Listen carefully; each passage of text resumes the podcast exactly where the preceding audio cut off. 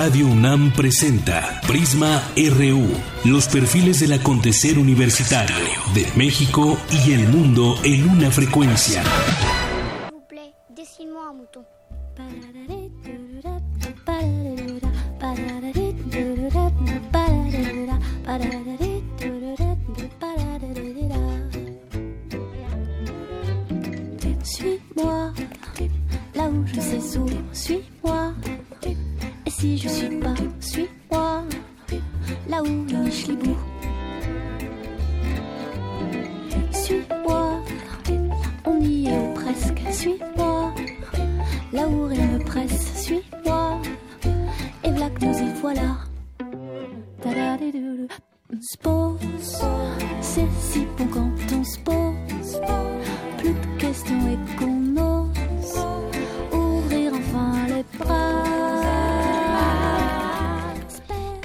Buenas tardes. Una con seis minutos. Estamos escuchando esta canción de Camille, su, su amour de este cantante.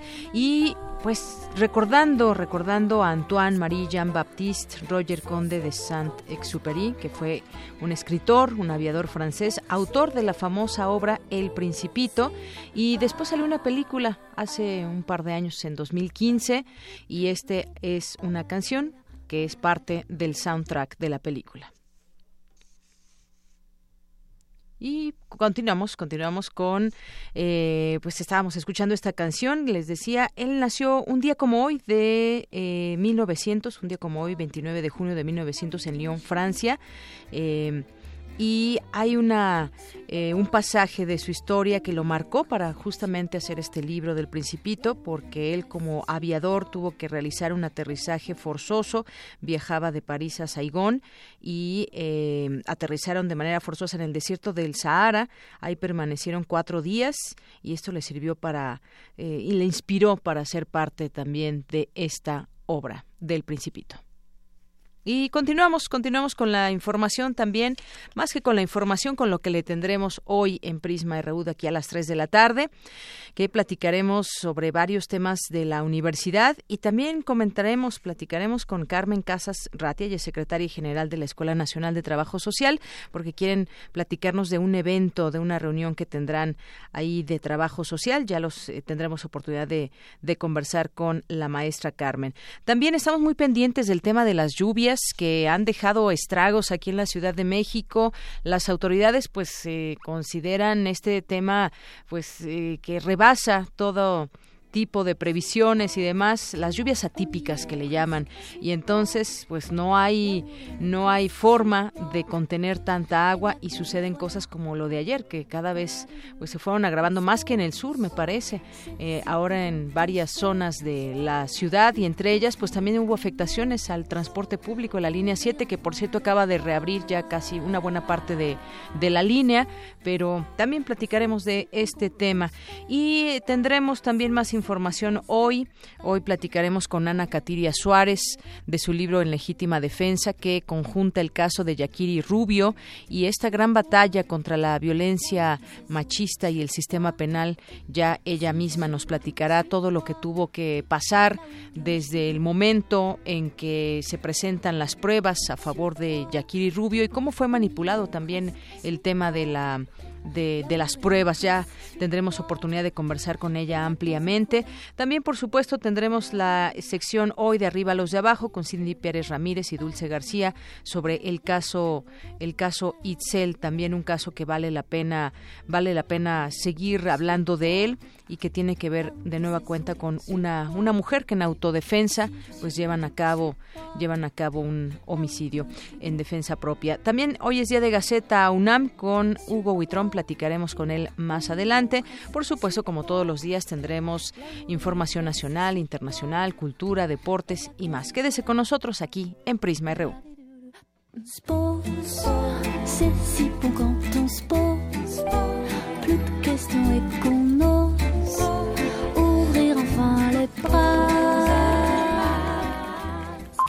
Portada RU.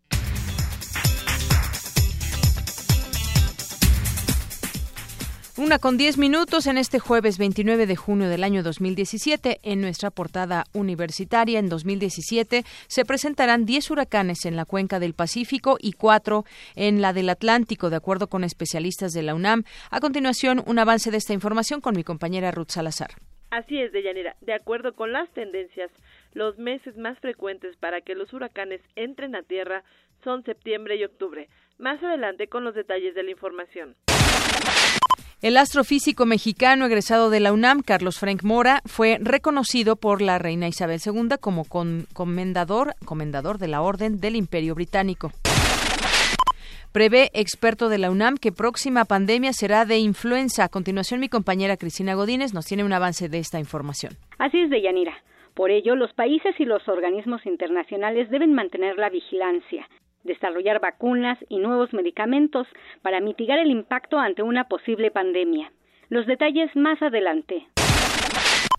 En más información, el spinner, que se vende como un juguete terapéutico para los niños con déficit de atención. Mi compañera Cindy Pérez nos tiene un avance de esta información. Buenas tardes, de Yanira y auditorio de Prisma RU. El spinner es un juguete que se ha vuelto bastante popular en los últimos meses. ¿Por qué? El investigador Óscar Alberto Clavelina nos da los detalles más adelante. Hoy en la información nacional, la Comisión Nacional de los Derechos Humanos recalificó el asesinato de 72 migrantes en San Fernando, Tamaulipas, ocurrido en agosto de 2010 como violaciones graves. La directora general de la UNESCO, Irina Bokova, instó a las autoridades mexicanas a llevar a cabo una investigación rigurosa del asesinato del periodista Salvador Adame. La Procuraduría General de la República admitió a trámite la denuncia presentada en contra del cardenal Norberto Rivera por presunta complicidad y encubrimiento en casos de sacerdotes pederastas. En otra información, el Citizen Lab de la Universidad de Toronto confirmó que se utilizó el malware Pegasus para tratar de intervenir los celulares del presidente del PAN, Ricardo Anaya, del vocero Fernando Rodríguez y del senador Roberto Gil Suárez. Hasta el momento, la cantidad máxima por la, por la que se enjuiciará en México al exgobernador de Veracruz, Javier Duarte Ochoa, asciende a 570 millones de pesos. El consejero presidente del INE, Lorenzo Córdoba, aseguró que la institución está consolidada para enfrentar el desafío de las elecciones de 2018. Luego de obtener una autorización por parte del Instituto Nacional de Antropología e Historia, el juez octavo de distrito en materia administrativa, Fernando Silva, levantó la suspensión de la construcción de la línea 7 del Metrobús. El líder del Congreso de Quintana Roo, el panista Eduardo Martínez Arcila, se pronunció en contra de la pretensión de presuntos grupos, presuntos grupos de autodefensa en la entidad. Platicaremos más adelante sobre este tema también. Y 12 personas fueron asesinadas en las últimas horas en el estado de Chihuahua, nueve en Ciudad Juárez y tres en la capital, informaron autoridades. Usuarios del metro aún padecieron los estragos de la tormenta de ayer, pues debido a las fallas que originó en la línea 7, nueve estaciones fueron cerradas esta mañana. Ante esta situación, taxis, microbuses y combis aprovecharon la situación y cobraron hasta 40 pesos por persona en trayectos de Tacubaya a la estación abierta más cercana. Un niño murió y al menos ocho menores más resultaron lesionados cuando el chofer de una camioneta de transporte escolar chocó en Eje 6 Sur a la altura de la central de Abastos. Hoy en Economía y Finanzas, a 20 años de arrancar el sistema de cuentas individuales, el modelo de pensión condena a los mexicanos a tener una vejez pobre. La Suprema Corte de Justicia de la Nación resolvió que Telefónica México debe compensar a sus usuarios por fallas en el servicio en 2010. La empresa mexicana OncoSolutions diseñó un dispositivo electrónico capaz de detectar de manera temprana el cáncer cervicouterino. Hoy en nuestra portada internacional, senadores republicanos pidieron a la administración del presidente Donald Trump fortalecer el Tratado de Libre Comercio de América del Norte. La oposición venezolana convocó a una movilización en todo el país en rechazo al proceso constituyente para redactar una nueva Carta Magna. El cardenal George Pell anunció que abandonará temporalmente su cargo como responsable de las finanzas del Vaticano, después de que la policía australiana lo acusara de presuntos delitos sexuales. El gigante japonés de electrónica Sony reanudará de aquí a marzo de 2018 la fabricación de vinilos, tras una interrupción de tres décadas. Y nos vamos con Eric Morales, un avance de la información internacional. Eric, buenas tardes. ¿Qué tal, Deyanira? Muy buenas tardes. Tendremos una entrevista que realizó Gabriela Sotomayor, periodista mexicana en la sede de la ONU en Ginebra, Suiza, a José Vivanco, quien es director de las Américas para el Observatorio de Derechos Humanos, sobre la postura del Ejecutivo Federal Mexicano eh, sobre el espionaje que han recibido varios periodistas. Los detalles más adelante. Gracias, Eric. Y nos vamos contigo, Tamara Quiroz, un avance de la información cultural. Buenas tardes. Buenas tardes, Deyanira. El Festival Impulso reúne la danza, el teatro, la música y la ópera del 11 al 26 de agosto. En un momento tendremos los detalles del anuncio que realizó el coordinador de difusión cultural, Jorge Volpi. Bien, y nos vamos ahora con Isaí Morales en los deportes. ¿Qué tal, Deyanira? Hoy en los deportes hablaremos sobre la actividad de los Pumas rumbo al torneo Apertura 2017. Además, la selección mexicana ya va perdiendo dos goles por cero frente a Alemania en la semifinal de la Copa Confederaciones. Por ahí acababa de escuchar de alguien que está aquí presente que iba a ganar México. Sí, Eric dijo que iba a ganar, pero la verdad es que Alemania son unos monstruos en el fútbol. Y además, bueno, y aunque esta sea la selección B, entre comillas, de Alemania, pues le están bueno, yo creo que van a dar un partidazo ahorita frente a México. Acaba de iniciar el partido a la una de la tiene, tarde. Tiene como 15 minutos aproximadamente y ya, dos goles. Y ya dos goles. Muy bien. Bueno, ya nos Más contarás todos los detalles. A Gracias. Ver cómo termina. Buenas tardes. Campus RU.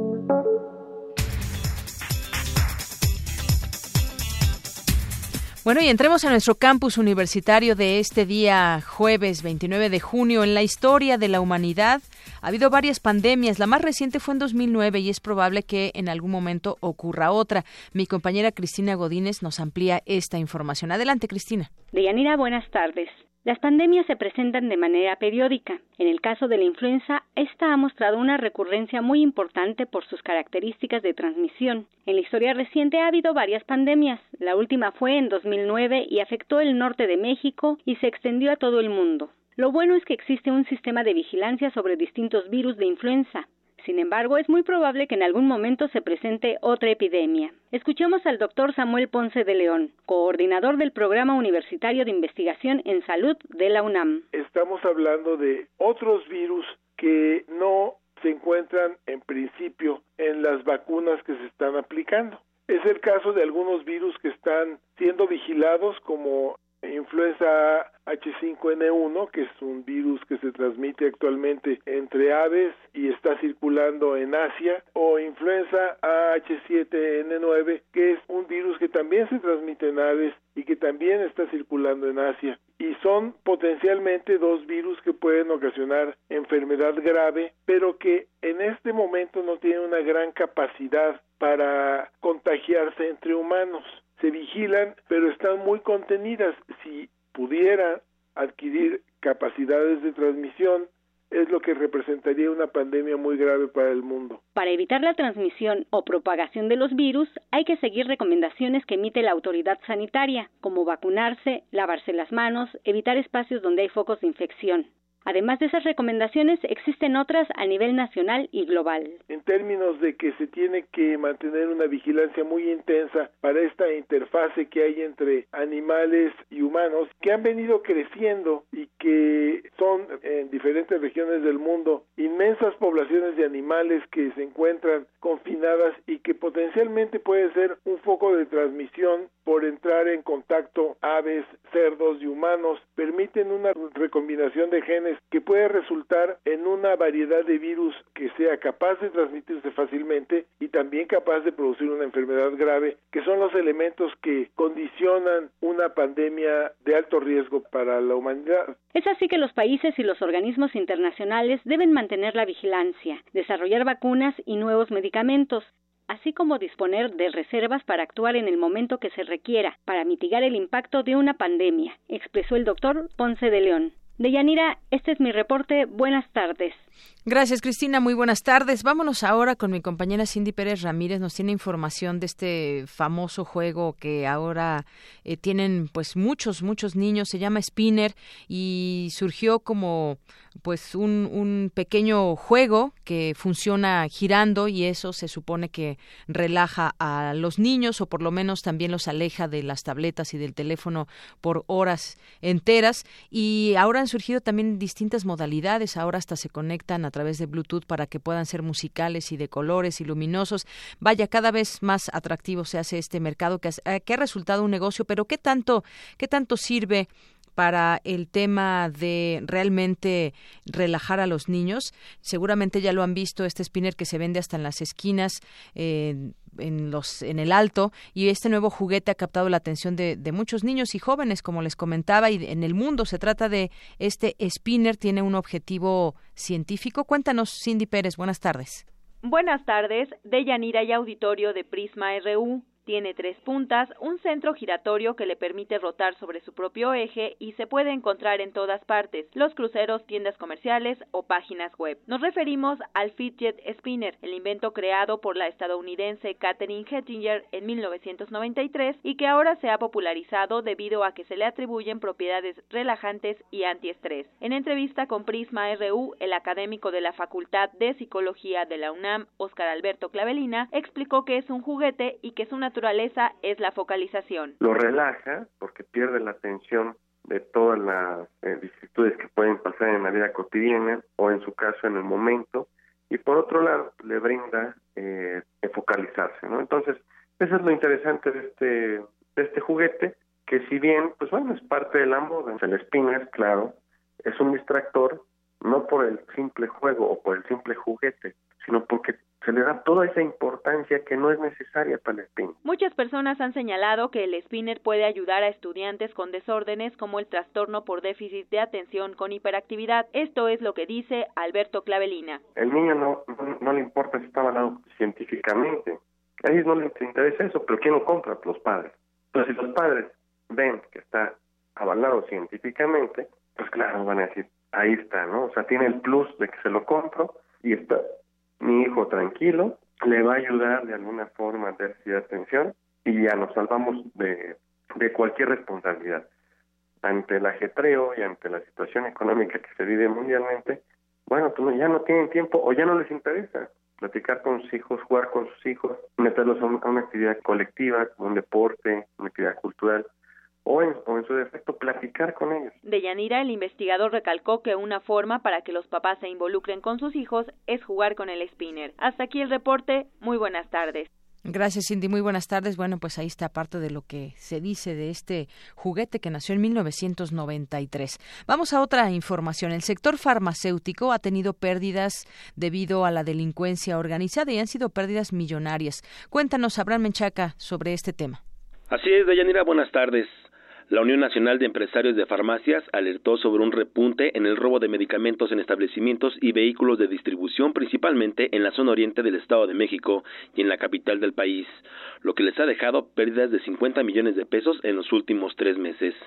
El organismo reveló que alrededor de 4% de las medicinas que se comercializan en México son irregulares, 1.5% es por venta en Internet y 2.5% en mercados sobre ruedas o establecimientos ilegales. Para el doctor José Luis Martínez Marca, académico de la FES Aragón, el mercado ilegal de medicamentos se ha incrementado de manera significativa en los últimos años. Deriva también en buena medida de el crecimiento de sus precios en, términos legales, ¿no? Porque la salud cada vez está más deteriorada de la sociedad y además el, el costo de, de, mantenerla es cada vez más alto. Entonces esto ha dado como resultado también que la gente busque digamos, el, mercado negro, que podríamos decirlo de esta forma, que, que, viene siendo justamente donde van a parar todos los medicamentos que son de, de origen ilícito, de, de, robo, básicamente, pero que pues para la, la, gente, sobre todo de enfermedades que son ya de manera permanente, vienen a representar para ellos una alternativa.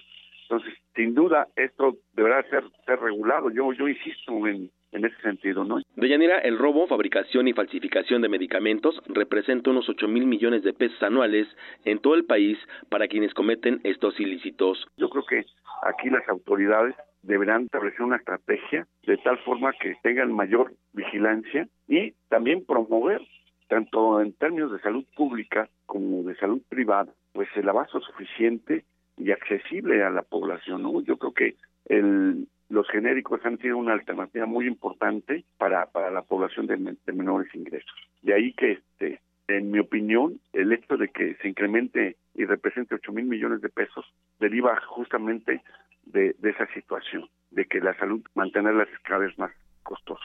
Bien, la información que tengo. Buenas tardes. Gracias, Abraham. Ocho mil millones de pesos esta cifra que se da del sector farmacéutico. Prisma RU.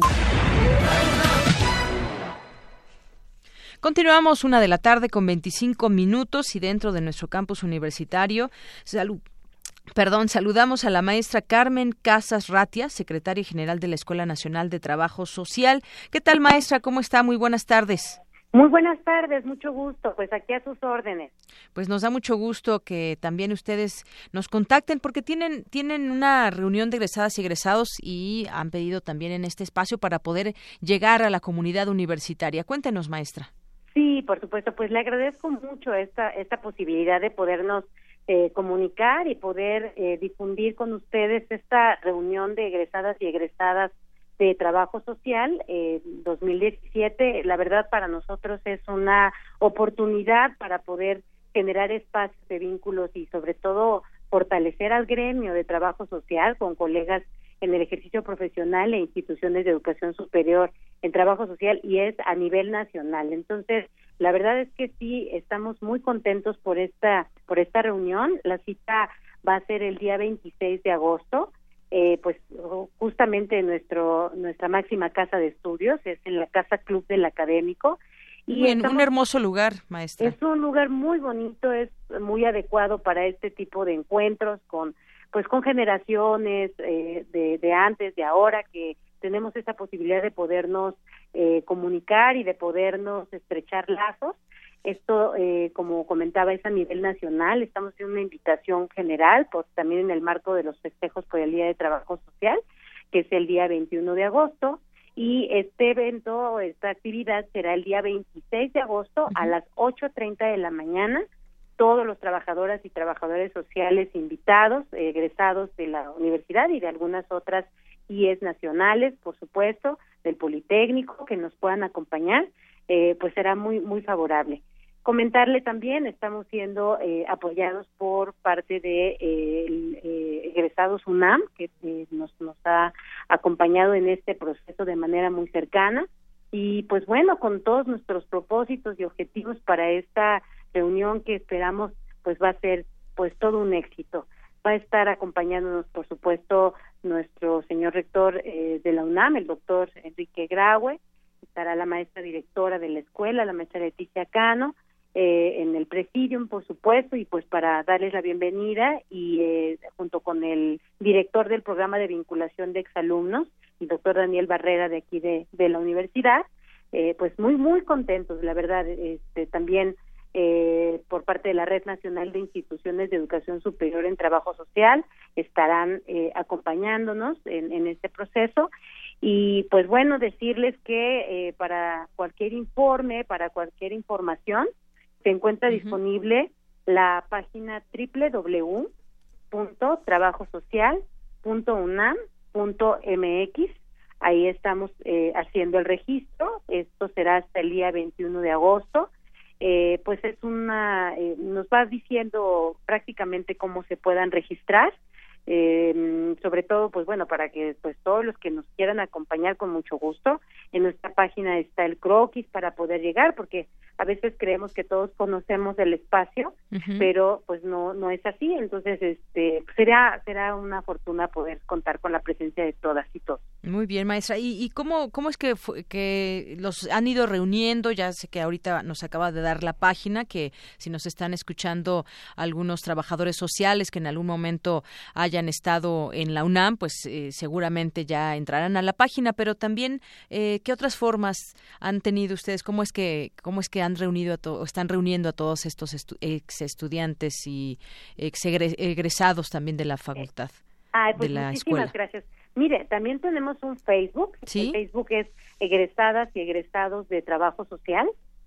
Tenemos una página también eh, que es reunión trabajo social arroba en a distancia.unam.mx y eh, pues lo que nos hemos dado a la tarea es de tener pues reuniones, hacer difusión, por ejemplo, con los diferentes ámbitos y áreas de trabajo social, de, de, ámbitos de intervención, por ejemplo, por parte del área de la salud, hemos tenido pues muy buena aceptación, hemos estado eh, pues muy muy cerca para poder eh, difundir esta esta actividad, también a través de nuestras nuestro sistema de egresados, eh, pues a través de vía correo electrónico se les ha estado enviando esta invitación en reuniones que tenemos, en eventos también y pues mucho eh, también tiene que ver con pues con esta información de oreja a oreja, ¿no? Que de repente eso nos ayuda mucho entre las mismas generaciones se han estado organizando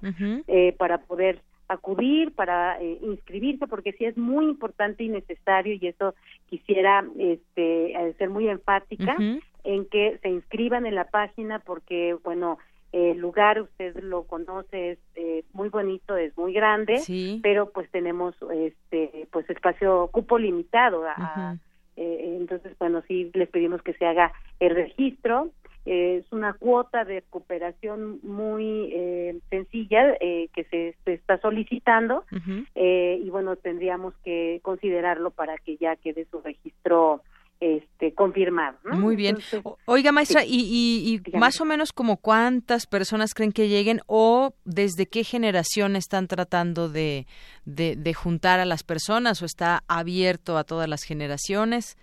Muchas gracias. Pues está abierto a todas las generaciones. Hemos tenido muy buena respuesta por parte de egresadas y egresados. La verdad es que el ambiente se siente pues muy muy muy en armonía con esta intención de podernos ver porque adicional a eh, pues tener este contacto con egresados que tiene mucho que no no hemos visto pues también está la posibilidad de eh, pues eh, pues tener como una cohesión gremial tener esta oferta académica no para eh, para capacitación, para eh, actualización, especialización, estudios de posgrado, eh, establecer redes. Entonces, está abierto a todas las generaciones. Creemos que era ya muy necesario tener esta reunión con egresadas y egresados.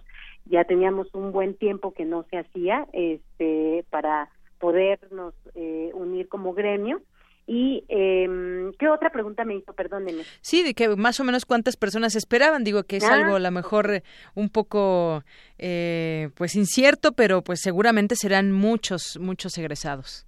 Sí, bueno, pues ahora sí que estamos esperando cerca de 800 personas, mil, ¿no? Que, que puedan acompañarnos, porque insisto, esto es a nivel nacional están participando en ello también eh, la red nacional de eh, escuelas eh, de trabajo social, bueno, de instituciones de educación superior en trabajo social. Entonces, eh, pues bueno, esperamos que esto se vaya replicando y que contemos con la participación de, de muchas eh, egresadas y egresados. Muy bien, pues por lo pronto ahí tenemos ya la página que nos dijo www.trabajosocial.unam.mx y el Facebook también. Así es, así es. pues es una forma muy creo que el Facebook es, nos, nos da esa posibilidad nos repite cómo lo cómo encontramos en el Facebook cómo los encontramos tal cual egresadas y egresados de trabajo social. Muy bien egresadas y egresados de trabajo social. Perfecto así es, así es. pues algo que más que quiera agregar maestra bueno pues agradecerles sobre todo esta posibilidad del espacio decirles que que bueno que en trabajo social tenemos muchas cosas por hacer que eh, justamente es una profesión que nos da la posibilidad de poder intervenir en muchos campos, en poder continuar ante esta situación que estamos viviendo y pues uniéndonos como gremio, uniéndonos sobre todo en esta ah, posibilidad de, de, fortalecer nuestros lazos, pero aún así también de seguirnos capacitando, de seguir formándonos eh, como gremio, creo que nos va a hacer muy fuertes para pues tantas necesidades y tantos retos que enfrenta nuestro país eh, hoy en día, ¿no? Entonces, pues decirles de verdad que ojalá nos puedan acompañar pues muchos eh, de los de los egresados, ¿no? De nuestros colegas, insisto, es el día sábado 26 de agosto en la Casa Club del Académico. Esto se encuentra a un costado del estadio de, universitario, ¿no? En, en, Avenida Universidad. Y eh, bueno, esto es a partir de las 8.30, eso no lo había comentado, a partir de las 8.30 de la mañana. Eh, cualquier eh, informe, no sé si pueda dar también un teléfono. Claro, adelante, maestra. Ah, muchas gracias. Para cual, también para informes es el 5622 8773 o 5622 8770. Muy bien. Pues ahí tenemos ya la información, teléfono, página de internet, el Facebook, para que muchas personas, muchos trabajadores sociales se den cita en este día 28 de agosto a partir de las 8.30 en la Casa Club del Académico. Pues, el sábado 26 de agosto. Sábado 26 de agosto, muy bien. A las 8.30. Perfecto. Pues muchas gracias, maestra, por darnos a conocer esta información. Gracias por estar en este espacio de Prisma RU y sírvase la ocasión también para mandar muchos saludos a la maestra Leticia Cano, que aquí ha estado con nosotros en algunas ocasiones, y bueno, pues a toda la gente de trabajo social. Muchísimas gracias y igual pues soy el conducto para darle los saludos de la maestra Leticano y pues con, con mucho ímpetu y con muchas ganas para pues seguir construyendo por nuestra carrera. Claro que sí, nosotros también lo seguimos buscando para distintos temas que de ahí emanan muchos temas sociales, encuestas, proyectos que ustedes ahí realizan y también pues un saludo a todo el equipo de comunicación social. Gracias, maestra. Cómo no, con muchísimo gusto. Hasta luego, buenas tardes. Buen día para todos, hasta luego. Hasta luego. Una con treinta y seis minutos. Y continuamos, eh, recordarles que Radio UNAM será una de las sedes de diverso encuentro de poemas en la Ciudad de México. Será una de las sedes bajo el lema Desbordando Fronteras del 29 al 2 de julio. Más de 70 poetas, nacionales e internacionales disertarán en diversos recintos sobre temas como la migración, el intercambio cultural, el desplazamiento de personas y la palabra en tránsito. Habrá lecturas de poesía, mesas de discusión, talleres, premios, conciertos, presentaciones escénicas e intervenciones multimedia. Las actividades del encuentro iniciarán el próximo, en este jueves a las 13 horas en el antiguo colegio de, colegio de San Ildefonso con un recital poético a cargo de Lorna Cervantes, Daniel Borsutsky y Alejandro Murguía. Ese mismo día también, aquí en la sala Julián Carrillo de Radio UNAM, pero a las 7 de la noche habrá una lectura de poemas a cargo de Hernán Bravo Varela de México, Emilio Coco de Italia, Jorge Esquinca de México, Olvido García Valdés de España y Ernesto Lumbreras de México. Para mayor información sobre la trayectoria de los participantes, horarios y sedes de toda la programación, se puede visitar la página data www.cultura.cdmx.gov.mx, diagonal diverso 2017. Una con 37 minutos. Prisma RU.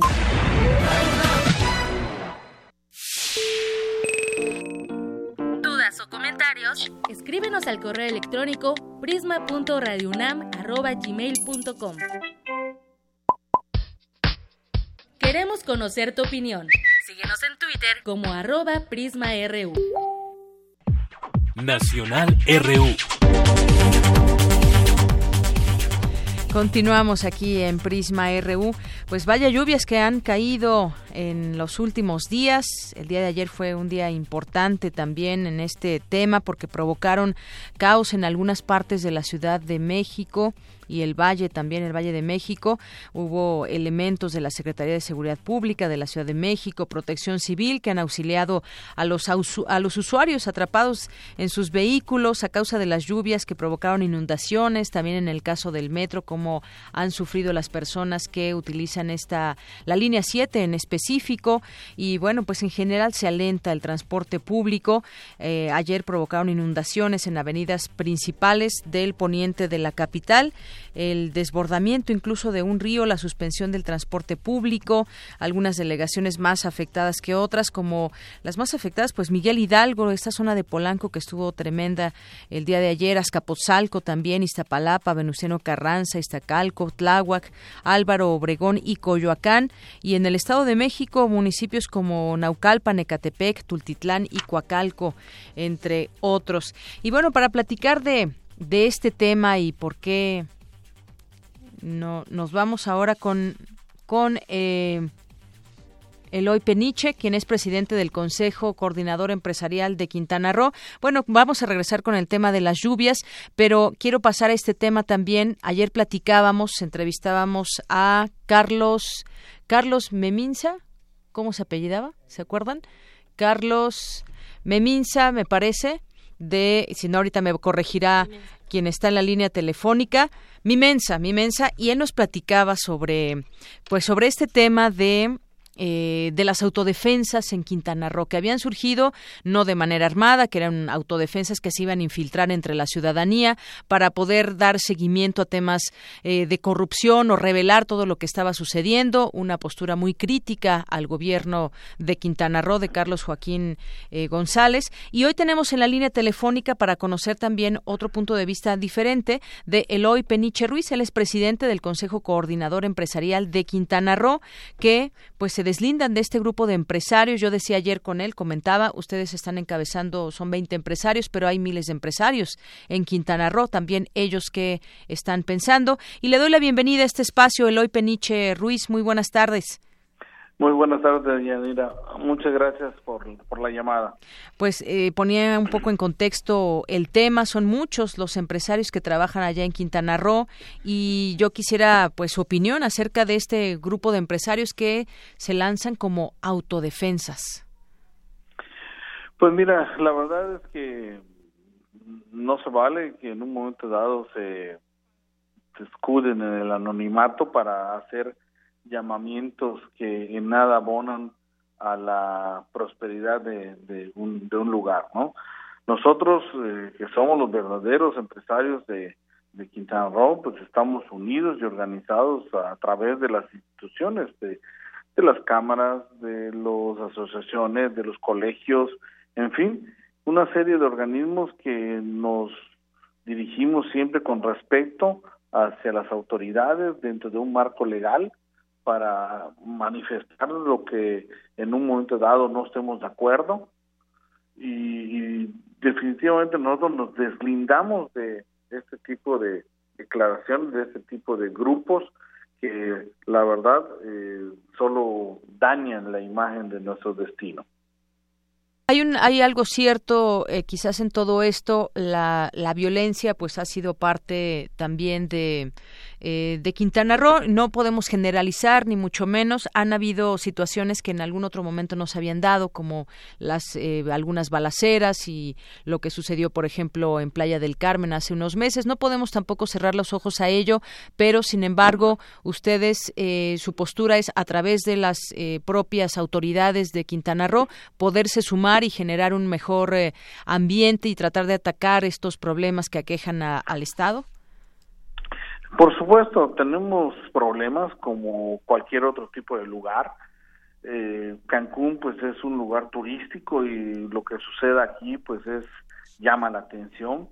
Se han hecho, se han dado hechos desafortunados, sí, lamentables que no quisiéramos que pasen, pero nosotros como empresarios estamos trabajando de la mano de las manos del gobierno para solucionar esos problemas porque no le podemos dejar eh, y echar la culpa al gobierno de lo que nos pasa. Yo creo que todos tenemos que contribuir, todos somos responsables de, de las situaciones que se den y lo que hacemos es trabajar en programas específicos que ayuden a, a abatir estos índices que tenemos, eh, coadyuvar con las autoridades, buscar los medios de comunicación y de articulación entre las mismas corporaciones para que podamos tener la paz y la tranquilidad que queremos todos en, en Quintana Roo y en todo el país. Así es, eso es lo que lo que quisiéramos todos, inclusive quienes no vivimos en ese lugar por muchas cosas y en todo el país, pero pues sí vienen de además de una situación difícil con eh, de Roberto Borges, me refiero a un tema eh, a un tema social y bueno pues él está siendo ahora investigado y, y sin duda pues se generan muchas cosas desde desde los empresarios porque generan empleos y generan muchas otras cosas, pero también pues estar atentos a esta situación social. Ustedes dan trabajo a mucha gente y lo que me lo que lo que quisiéramos también es que pues se dé todo esto en un marco en un marco de la ley y puedan seguir avanzando. Ha habido también críticas a algunos empresarios y demás. Hay también muchos empresarios extranjeros que trabajan en esta en esta zona que es un, un paraíso en México. Pero pues sin duda como usted dice es una labor de todos en donde los empresarios también tienen una voz una voz fuerte una voz sonante dado que pues eh, generan empleos y dan trabajo a mucha a mucha gente que está dentro y, fuera de Quintana Roo que muchas veces ve una oportunidad en este estado. Así es, nosotros todos los días nos levantamos con el mejor de los ánimos, con el mejor de hacer las cosas lo mejor posible, con ir innovando. Hoy en día estamos preparados ya para, bueno, no empezar, ya ha empezado, ya, ya ha empezado a llegar el turismo, estamos listos al 100%. Eh, buscamos obviamente que el visitante esté confortable, que esté a gusto, que disfrute de las maravillas que nosotros tenemos acá y que sienta la calidez de la de los de los que aquí trabajamos, ¿no? Entonces, que se sientan como en casa, ¿no? Y eso es lo que nosotros salimos a hacer todos los días, no a buscar ningún tipo de provocaciones o de declaraciones que lejos de, de, ayudar puedan perjudicar. Muy bien, entonces no comparten este tema de las de las autodefensas y ustedes por su parte siguen trabajando para eh, en el estado.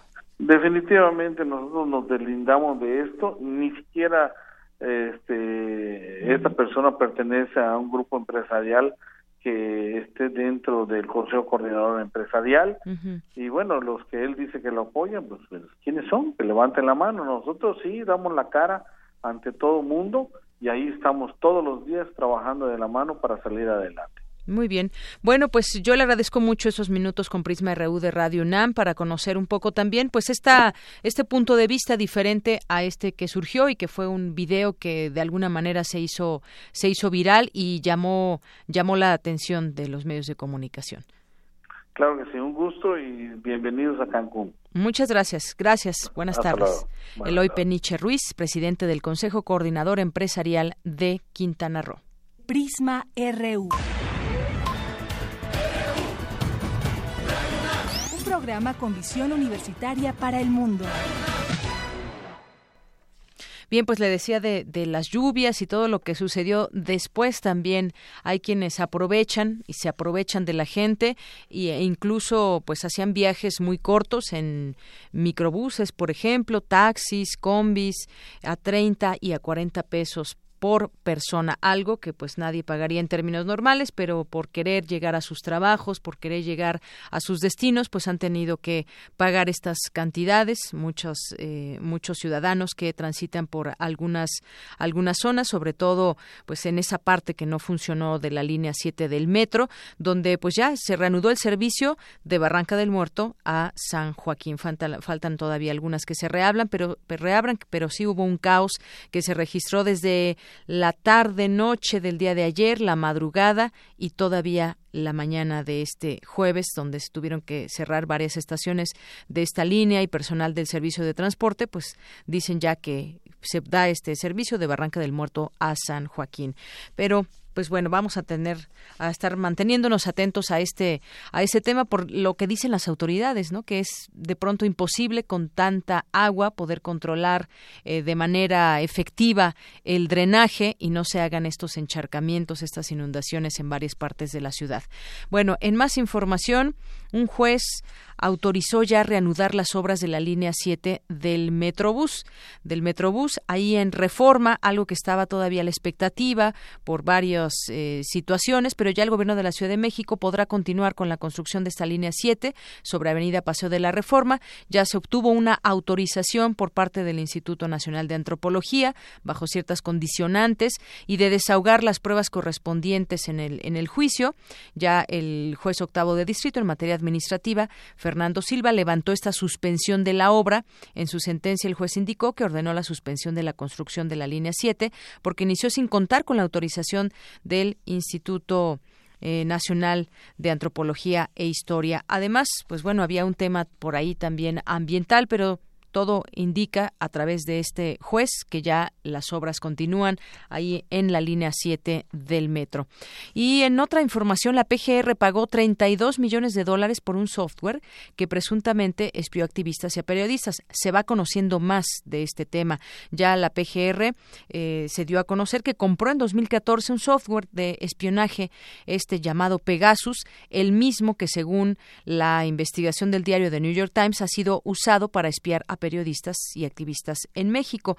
Em, también se confirma por parte de Citizen Lab el uso de Pegasus contra panistas. Ahora salen a relucir algunos nombres de, panistas a través de Citizen Lab, la Universidad de, la Universidad de Toronto confirmó que se, se utilizó este malware para tratar de intervenir celulares como el del presidente del PAN, Ricardo Anaya, de su vocero, eh, Fernando Rodríguez Doval, y del senador Roberto Gil Suart, pues aseguró que los mensajes encontrados coinciden con los enviados a activistas, defensores de derechos humanos y periodistas.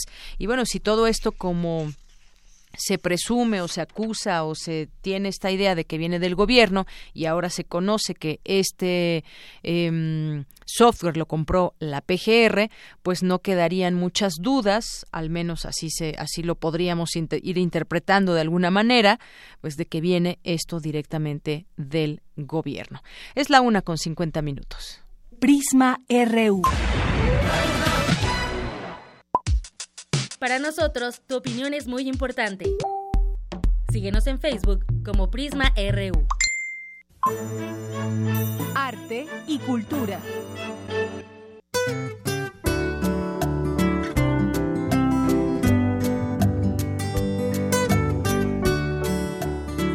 Bien, vamos ahora a entrar al terreno cultural con Tamara Quiroz. Tamara, buenas tardes. Deyanira, muy buenas tardes. Te saludo con mucho gusto y también al auditorio que esta tarde nos acompaña. El mes pasado, la Coordinación de Difusión Cultural, el Festival Impulso Música Escena Verano UNAM y el Laboratorio de Iniciativas Culturales convocaron artistas escénicos a participar con el fragmento de una pieza original interdisciplinaria en proceso de creación eh, con duración de 15 minutos. Los seleccionados de esta convocatoria tendrán acceso a un espacio para ensayar, podrán presentarse también en un recinto universitario y su propuesta será coproducida para dar difusión a su labor artística. Hoy, hace algunas horas, se llevó a cabo una conferencia de prensa para anunciar el programa de actividades de este festival.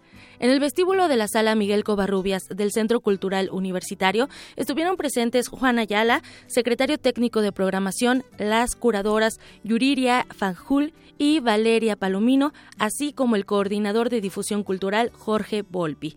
En esta primera edición se busca integrar al teatro la música y la danza para crear un espacio donde las distintas corrientes artísticas se encuentren cada verano en la UNAM. Escuchamos parte de lo que dijo el coordinador de difusión cultural de la UNAM, Jorge Volpi. Hemos creado así Impulso, una plataforma para impulsar el trabajo en artes escénicas de distintos jóvenes, tanto profesionales reconocidos, figuras internacionales, pero también en una manera muy destacada auspiciar el trabajo de quienes apenas inician o han apenas tenido algunos años ya trabajando de forma eh, sostenida en el campo del desarrollo de la música con las artes escénicas. Deyanira, precisamente eh, creo que lo que los artistas necesitan para seguir creando es un impulso. Esta es una de las finalidades del festival. Su título es un juego de palabras en donde se busca tener una plataforma que conecte el movimiento y el pulso en un mismo nivel y así lograr la conexión entre los participantes y el arte. El Festival Impulso Música Escena Verano UNAM se llevará a cabo entre el 11 y el 26 de agosto en las instalaciones del Centro Cultural Universitario y también en la Casa del Lago Juan José Arreola.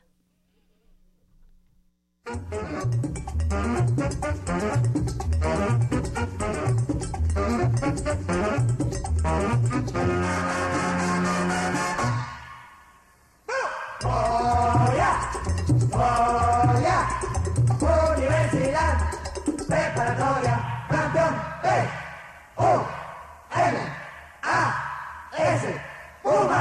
Preparatoria Campeón E U N A S Puma ¿Y qué tal? Usted que nos está escuchando desde su casa, la oficina o donde quiera que se encuentre. Ya los pusiste a bailar. Así es, nosotros ya estamos aquí bailando en la cabina y en el ámbito de la danza, el taller coreográfico de la UNAM celebrará la clausura de la temporada 97 al ritmo de Mambo. Mañana a las 12.30 de la tarde, la agrupación se presentará en el Teatro Carlos Lazo de la Facultad de Arquitectura y el domingo a la misma hora, 12.30 de la tarde, en la sala Miguel Covarrubias del Centro Cultural Universitario. El ballet, creado por la maestra Gloria Contreras y actualmente dirigido por Ángel Rosas, incluirá la coreografía de Requiem para un poeta, creada por la maestra Contreras en memoria del escritor Carlos Pellicer, montada a la reflexión en torno a la vida y la muerte del Requiem Carticus de Stravinsky. No se pierdan la presentación del taller coreográfico de la UNAM mañana y el domingo.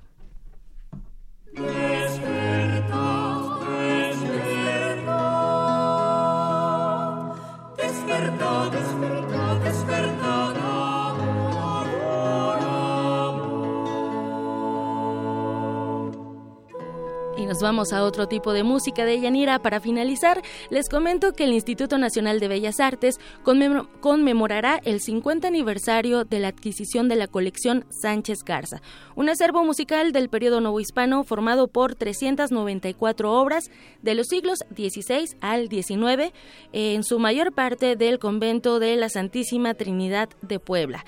En el marco de esta celebración, el ensamble Bonafé se presentará hoy jueves a las 7 de la noche en el Auditorio Galindo del Centro Nacional de las Artes.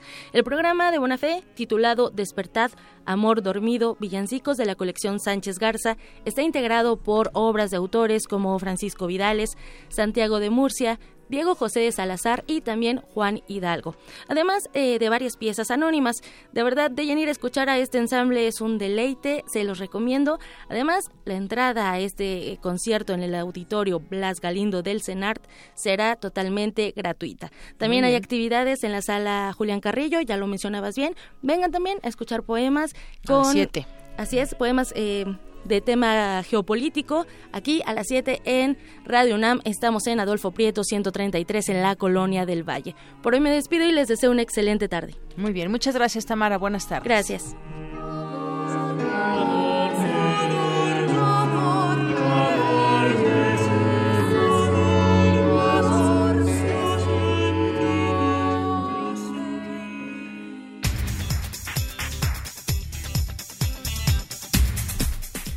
Una con 56 minutos. Vamos ahora al resumen de la primera hora de Prisma RU con Ruth Salazar. Ruth, buenas tardes. Buenas tardes, ¿qué tal? Este es el resumen.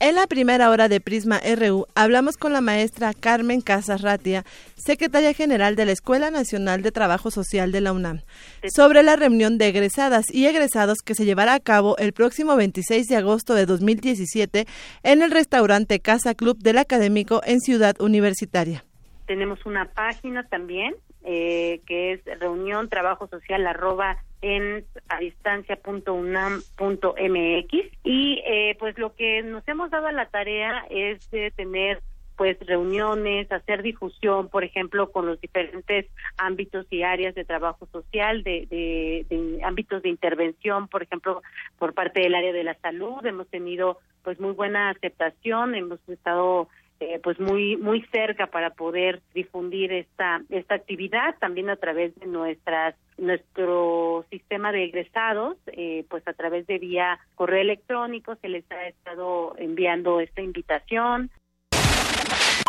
en otro tema, Eloy Peniche Ruiz, presidente del Consejo Coordinador Empresarial de Quintana Roo, aseguró que su organización se deslinda de las autodefensas creadas por un grupo del sector privado. Nosotros todos los días nos levantamos con el mejor de los ánimos, con el mejor de hacer las cosas lo mejor posible. Hoy en día estamos preparados ya para, bueno, no empezar, ya ha empezado, ya, ya ha empezado a llegar el turismo, estamos listos al 100%, buscamos obviamente que el visitante esté confortable, que esté a gusto, que disfrute de las maravillas que nosotros tenemos acá. Definitivamente nosotros nos deslindamos de esto, ni siquiera esta persona pertenece a un grupo empresarial que esté dentro del Consejo Coordinador Empresarial y bueno, los que él dice que lo apoyan, pues ¿quiénes son? Que levanten la mano. Nosotros sí damos la cara. En la segunda hora de Prisma RU hablaremos con la maestra Ana Catiria Suárez, autora del libro En legítima defensa, Yakiri Rubio y la gran batalla contra, el, contra la violencia machista y el sistema penal. Hasta aquí el resumen de Yanira. Buenas tardes. Gracias, gracias Ruth. Muy buenas tardes. Vamos a hacer una pausa y de regreso justamente ya llegó con nosotros la autora Ana Catiria Suárez, con quien platicaremos sobre este libro. Prisma RU. Queremos conocer tu opinión. Síguenos en Twitter como arroba PrismaRU. El folclor no es sino tradición en movimiento. Sus múltiples facetas se hicieron escuchar hace unos días por el aniversario número 80 de Radio UNAM. Retransmitimos el programa especial de La música popular alternativa. El 5 de julio a las 3 y media de la tarde y el 15 de julio a las 5 de la tarde. 96.1 de FM. Radio UNAM. Experiencia sonora. Esta cadencia es daga y rosa. Clandestina pelea de arrabal o agitada efervescencia de emociones. Retransmitimos el programa especial de 100 años de tango. Uno de los conciertos que fueron parte de las celebraciones por los 80 años de Radio UNAM. El 4 de julio a las 3 y media de la tarde y el 8 de julio a las 5 de la tarde. 96.1 de FM. Radio UNAM. Experiencia sonora. Dicen que hablando se entiende la gente. Nosotros creemos que es dialogando. Dialogar para intercambiar ideas. Organizarnos y entender a los demás. Comprender qué nos disgusta o qué nos gustaría cambiar. Este es el primer paso. Por eso, participemos en las más de 600 mesas de diálogo que habrá por todo el país. El diálogo es muy importante para el futuro de México. Infórmate en INE.mx y participa. Toma la palabra y hazla valer. Instituto Nacional Electoral, INE. Cada ser humano debe ser igual ante la ley y para esto es necesario estar conscientes de nuestras diferencias. Asiste al segundo encuentro 2017 del Seminario Permanente sobre Discapacidad con el ciclo Los Sonidos del Universo, Ciencias sin Barreras. 2 de agosto, Museo Universo, de las 9.30 a las 14 horas. Registro en línea www.pudh.unam.mx Diagonal Discapacidad. La igualdad no niega nuestra individualidad. Invita al Programa Universitario de Derechos Humanos de la UNAM. ¡Hey tú! Sí, tú. ¿Tienes planes para vacaciones? No te quedes en casa. Ven al curso de verano para niños en Radio UNAM. Del 17 de julio al 4 de agosto. De 9 a 2.30 de la tarde. Habrá música, cuentos, baile, experimentos y harás nuevos amigos.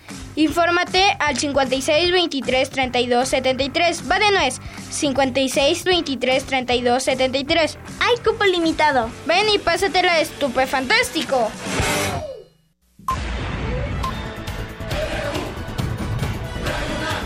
Prisma RU.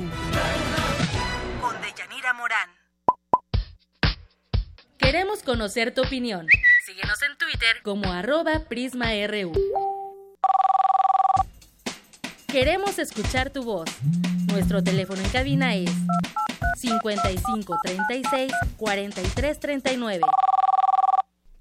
Continuamos dos de la tarde con dos minutos. Gracias por estar con nosotros. Seguimos transmitiendo a través del 96.1 de FM aquí en Radio UNAM y en www.radiounam.unam.mx. Gracias a las personas que se suman también a través de nuestras redes sociales en arroba PrismaRU, en nuestro Twitter. Gracias a los que nos siguen. El Zarco, saludos.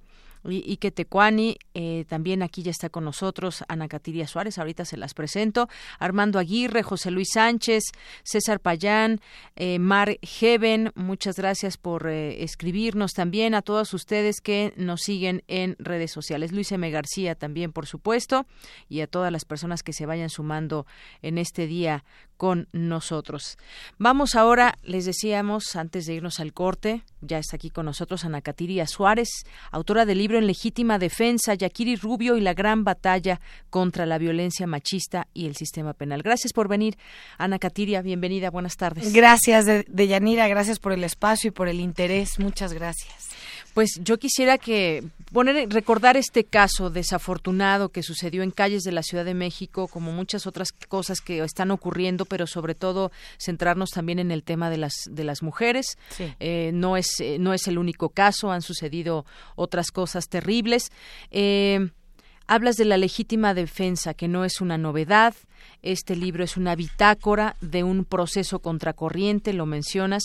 Vas narrando paso a paso desde este tema hasta eh, desde el hecho que sucedió con eh, Yakiri Rubio, que iba en calles de, de, la colonia Doctores, la interceptan dos jóvenes en una moto, se la llevan a un hotel, abusan de ella, ella en legítima defensa, eh, pues mata a uno de ellos, pero lo que viene después es lo terrible, lo más terrible que sucede, además de lo terrible que es el hecho en contra de ella, un abuso sexual tan terrible, eh, pero todo lo que viene parecería que la ley no estaba de su lado, siendo que tenían todos los elementos. Cuéntanos un poco sobre, pues, cómo desde que conociste este caso y todo lo que has sufrido también tú. Sí, gracias. Sí, bueno, y al evento, a los hechos eh, eh, sufridos por Yakiri, pues le sumamos una puñalada por eh, uno de sus agresores y diversos golpes y saco esto a relucir porque al final de lo que les cuente pues develaré eh, una, una, una resolución timorata a medias tintas que no nos hace justicia eh, a las mujeres ni al género en general. Es tomo el caso en diciembre de 2013 cuando veo en Facebook una petición de auxilio del padre de Yakiri.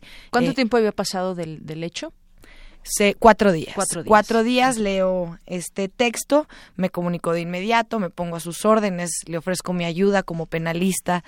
Tengo ya 16 años litigando eh, y, le digo, soy penalista, ¿cómo puedo ayudarte? Me dijo que su hija no tenía defensa y de inmediato tomé el cargo, protesté el cargo.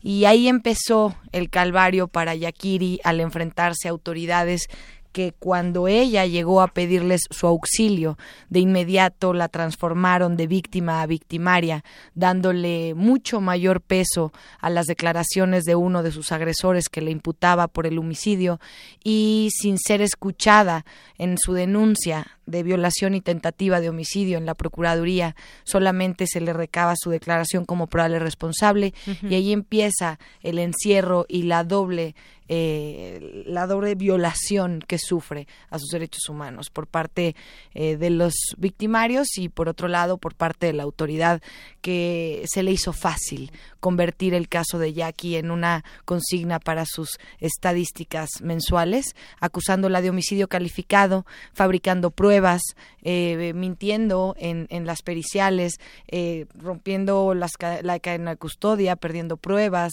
etcétera, ¿no? Fue un, una batalla en contra de un sistema patriarcal, machista, que, que la juzgó, la prejuzgó, sin conocer toda la historia, ¿no? Es, es extraño cuando la autoridad se encarga de, de, contener y restablecer el Estado de Derecho, se limite únicamente a escuchar una de las partes. Y esa parte, pues, es uno de los atacantes y no una mujer violada que desde el principio fue señalada como prostituta y narcomenudista. Así es, y muchas historias, incluso en alguna parte del libro, ahorita si quieres más adelante lo retomamos, cómo se encabezaron muchos, eh, muchos periódicos y cómo Así es. pues iba impreso ahí la pues eh, tratar de, de, de, victimizar a, la persona que fue muerta y no a no a Jackie justamente.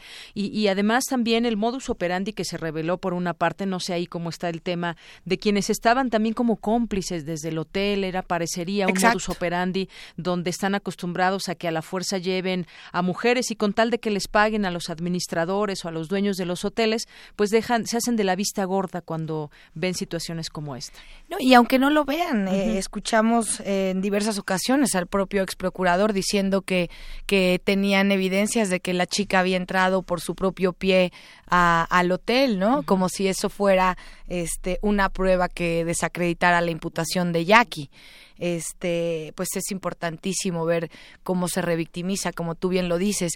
Y el tema de, de la prensa irresponsable, ¿no?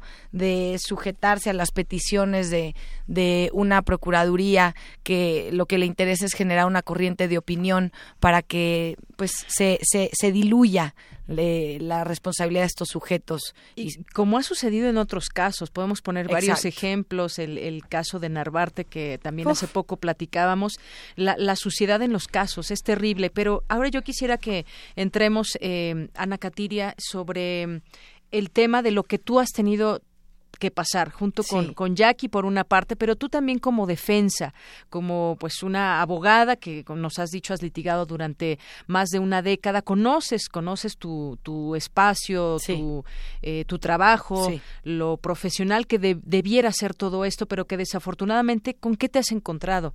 Incluso este pasaje que, que, que se titula en uno de los capítulos El hombre cabeza de cochino. Platícanos un poco lo que te has enfrentado con, porque además llama la atención el título Batalla contra la violencia machista y el sistema penal. Pues sí, es, es esto trato de relatar eh, una bitácora de una lucha contracorriente de un sistema machista, misógino, patriarcal, en donde las propias autoridades deberían ser quienes respeten a los y las litigantes sin importar su género. Y en efecto, en el, en el capítulo sexto, eh, expreso lo que tuve que pasar al enfrentarme en una reunión con el presidente del tribunal, Edgar Elías Azar, que se sintió con la libertad de opinar sobre, pues sobre eh, una petición que me hace al ser su novia antes de hablar de mi niña, ¿no? Y pues al escuchar mi negativa, ser contundente y devastador su comentario diciéndome que si él fuera quien juzgara a esa niña, la refundiría para siempre en la cárcel porque es una asesina prostituta. Pues le comentaba yo si, si conocía el caso, ¿no? Porque llevábamos dos meses en proceso y qué caso tendría entonces un, un juicio o un proceso de ofrecimiento de pruebas y demás si, si ya la estaban sentenciando a muerte, ¿no? Así es. Sí, pues terrible este caso y, seguramente ya escuchaste de este caso de Itzel, una pequeña de 15 años que también se defendió como pudo de su violador y eh, pues ya también estaba encima pues todo un, un tema social y bueno, finalmente fue eh, liberada de toda, de toda culpa, pero también en algún momento siempre eh, antes de conocer pues esta prejuzgar ¿no? a las víctimas y sobre todo tenemos aquí, eran jóvenes, bueno, son jóvenes y además un tema donde hay un abuso sexual. ¿A quién se defiende en este país? A los hombres. Tiene más peso eh, la imputación que haga un hombre frente a la acusación de una mujer. Y vemos en el caso de Itzel que la historia se repite. Yo no sé si tuve una oportunidad de conocer el comunicado de prensa que hace la Procuraduría, en donde eh, eh, notifica el no ejercicio de la acción penal derivado de la carpeta de investigación que se abre por homicidio en contra de esta chiquita. Y dice que, que se absuelve por el ejercicio de legítima defensa por las lesiones y la agresión física sufrida, pero siguen sin atreverse a expresar de manera literal que la legítima defensa se debió a una agresión sexual, una violación. Pareciera que el mensaje que nos manda la Procuraduría es que las mujeres no tenemos derecho a defender nuestra integridad física y nuestra sexualidad cuando somos atacadas por un hombre. ¿Por qué ese temor? Y, sobre todo también, y, ahora regreso a lo que decíamos de los medios de comunicación, la información que les llega a los medios de comunicación, pues muchas veces viene, pues justamente en este caso específico, de las propias autoridades. Claro. ¿En qué va, eh, procurador? Eh, ¿Cómo va este tema? ¿Qué deriva? ¿Quién, eh, ¿Cómo se están dando todas estas diligencias o, el caso? A partir de ese día, pues se conocen muchas cosas y hay, hay títulos como, como, como este mata joven a su novio a cuchilladas, eh, tuvieron relaciones sexuales pero no fue contra su voluntad, no solo degolló a Miguel, le dio 14 puñaladas según la autopsia. Este tipo de situaciones, pues más allá de que los medios no hayan tenido una pulcritud en ello, pues también deriva de la propia información que, que, dan las autoridades. Pues sí, porque ellas, las autoridades están interesadas en generar Y no exculpo a los medios, ¿eh? no, no, por responsabilidad. yo creo que cualquier medio de comunicación tiene que ser responsable de, de la información que, que difunde. Pero pues sí es una constante que la Procuraduría quiera generar una corriente de opinión en la sociedad para, para que no se sumen las voces, para que en unión de la sociedad civil a la víctima de la autoridad no se le proteja, no se le exija que cumpla con su deber y sencillamente anular su voz y su historia frente a una sociedad que está harta harta de su soberbia, de su poderío, de que son incapaces de reconocer sus errores y prefieren fabricar todas las pruebas que sean necesarias para, para sostener las manipulaciones de, de, las investigaciones por parte de la Policía de Investigación, de los ministerios públicos, de los peritos.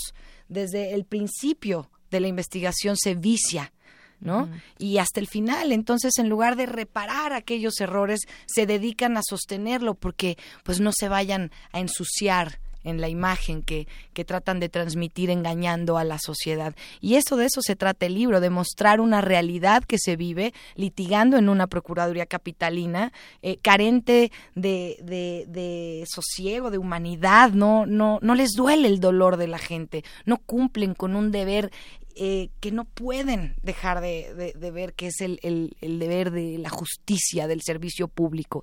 Y en este caso, como también lo refiero en el libro, tenemos sentencias timoratas, poquiteras, que nos dan a tole con el dedo, diciéndole a Yakiri que sí, se ejerció legítima defensa, pero porque la apuñalaron, no porque la hayan violado. Ninguna autoridad en ninguna de las instancias se ha atrevido a reconocer que Yakiri fue violada. Incluso la averiguación previa que, está todavía abierta en la Procuraduría Capitalina, se decretó el archivo.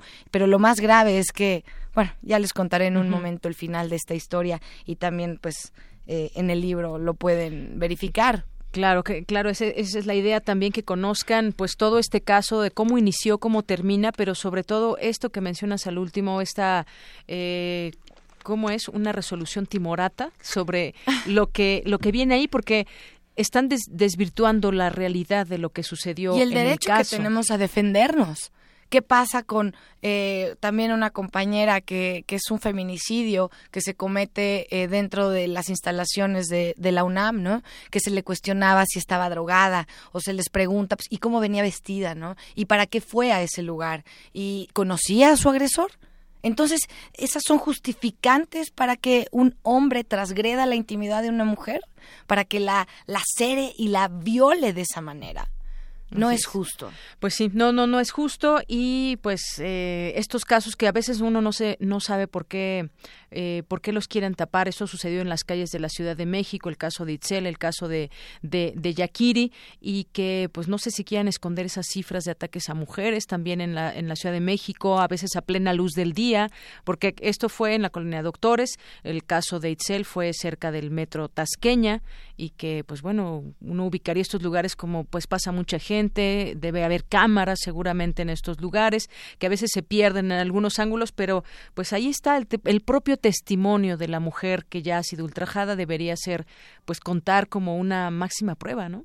y si no una máxima prueba, que se le dé el valor que le corresponde a su dicho, que no se minimice porque entonces cuando una mujer denuncia se revictimiza en manos de la propia autoridad, incluso en, eh, incluso en manos de mujeres servidoras públicas, ¿no?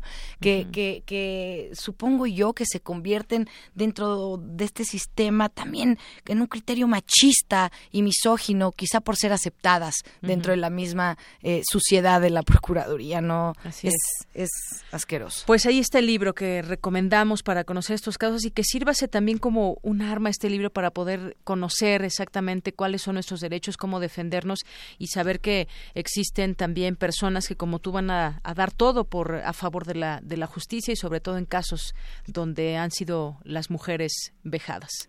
Sí, y levantar la voz, perder el miedo. La única forma de perder el miedo es conocer, informarnos y conocer nuestros derechos para enfrentar a la autoridad. Es la única forma y a través de los medios de comunicación que en este caso fueron indispensables para difundir la necesidad de auxilio y evidenciar las torpezas y, la suciedad de la Procuración de Justicia Capitalina. Muy bien. Pues Ana Catiria Suárez, muchas gracias por venir aquí. Gracias a, ustedes. Gracias por programa la de Prisma RU en legítima defensa Yakiri Rubio y la gran batalla contra la violencia machista y el sistema penal de Editorial Grijalvo. Muchas gracias, buenas tardes. Gracias. Nos vamos ahora con nuestra sección de hoy de los jueves, arriba los de abajo, con mis compañeras Cindy Pérez Ramírez y Dulce García, que nos van a platicar justamente sobre el caso Itzel. Este programa.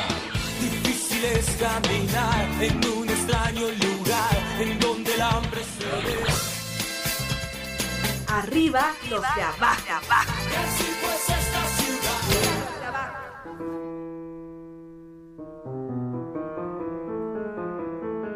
No quiero ser humano, sino el clavo o el perro o el que más da. No puedo decir pergamino, contiene un muerto en su cuerpo. No puedo decir papel, o tinta, o celofán, que también traen muerto.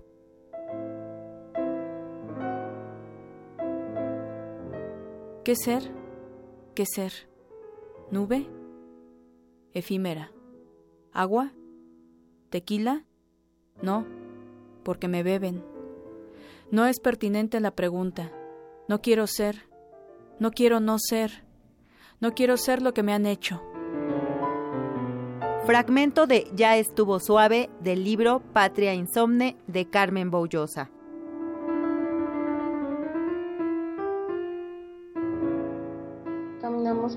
Una calle oscura que está cerca de ahí y había gente que nos miraba raro.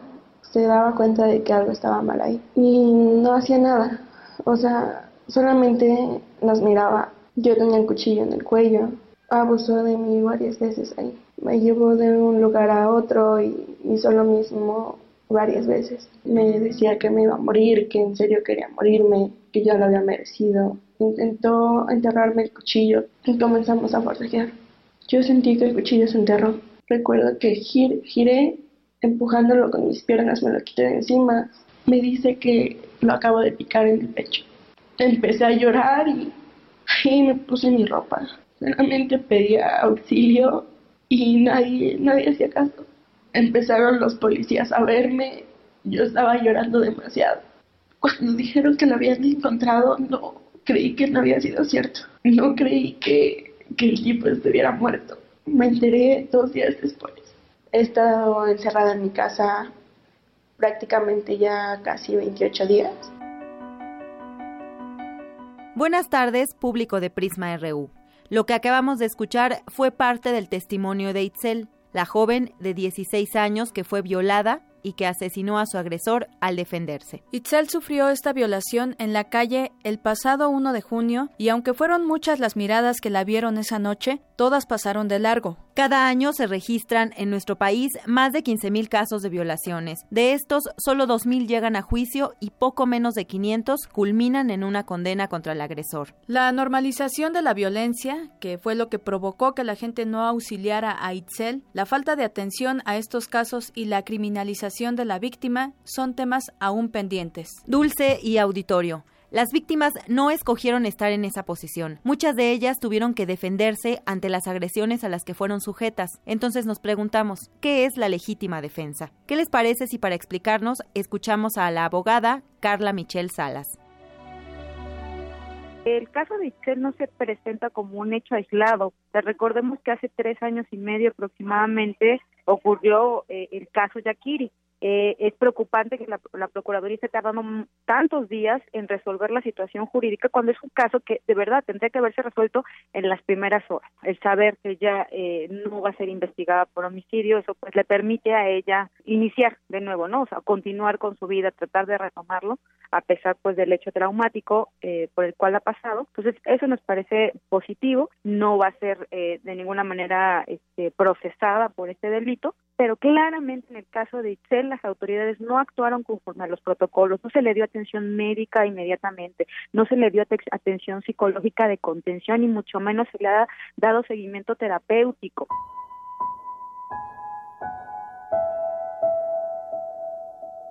Entonces, la forma en la que está redactada la legítima defensa de pronto en el Código Penal puede ser eh, sumamente confuso. O sea, generalmente como se ha interpretado en la doctrina, en términos de un ejemplo muy concreto es si este, una persona siente que hay un riesgo en contra de su vida, pues puede actuar sin que haya, digamos, actuado de manera premeditada o que haya preparado la situación, pero eso, digamos, en términos prácticos generalmente se traduce cuando hay una persona que siente riesgo, no necesariamente eh, contra su vida, sino contra sus bienes. Entonces ahí, digamos, no hay un cuestionamiento, sobre todo, por ejemplo, en el caso de los hombres, si están armados y de pronto este alguien ingresa eh, ilegalmente a su casa y esta persona le dispara o, utiliza alguna arma eh, para salvaguardar sus bienes, pues ahí digamos que la ley va a decir, no, bueno, no hay problema, se actuó con legítima defensa porque esta persona sintió riesgo, sí, contra su integridad, pero también eh, contra sus bienes. Pero en el caso de las mujeres ha sido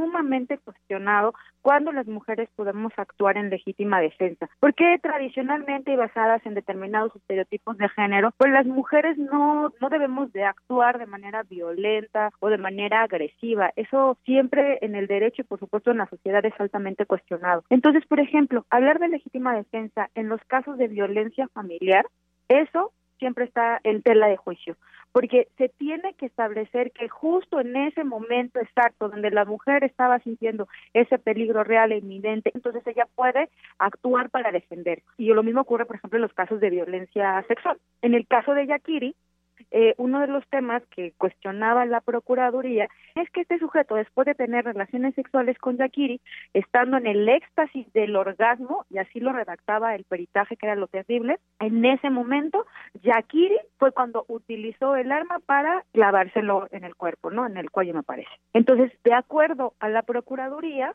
no podía considerarse un acto de legítima defensa porque este sujeto se encontraba indefenso. La alternativa que dan las autoridades fue que las víctimas habían actuado en legítima defensa, pero que esta había sido en exceso es un absurdo señalar o, establecer que las mujeres sí tenemos derecho a defendernos, pero hasta cierto punto. Entonces, ese, digamos, creo que es uno de los principales problemas que hay cuando cuando tenemos que interpretar la legítima defensa y no consideran, sobre todo, los ataques de índole sexual como un acto que realmente está atentando no solamente contra nuestra dignidad, nuestra integridad, sino también contra nuestra vida. Sí tenemos que apostarle al cambio, a la transformación de las niñas, de las adolescentes, a que tienen que defenderse o sea, no podemos callarnos ante una agresión. La vergüenza la tenemos que colocar de, del otro lado, ¿no? O sea, quienes tienen que ocultarse, quienes tienen que estar encarcelados, no son las niñas, no son las mujeres, sino son los agresores.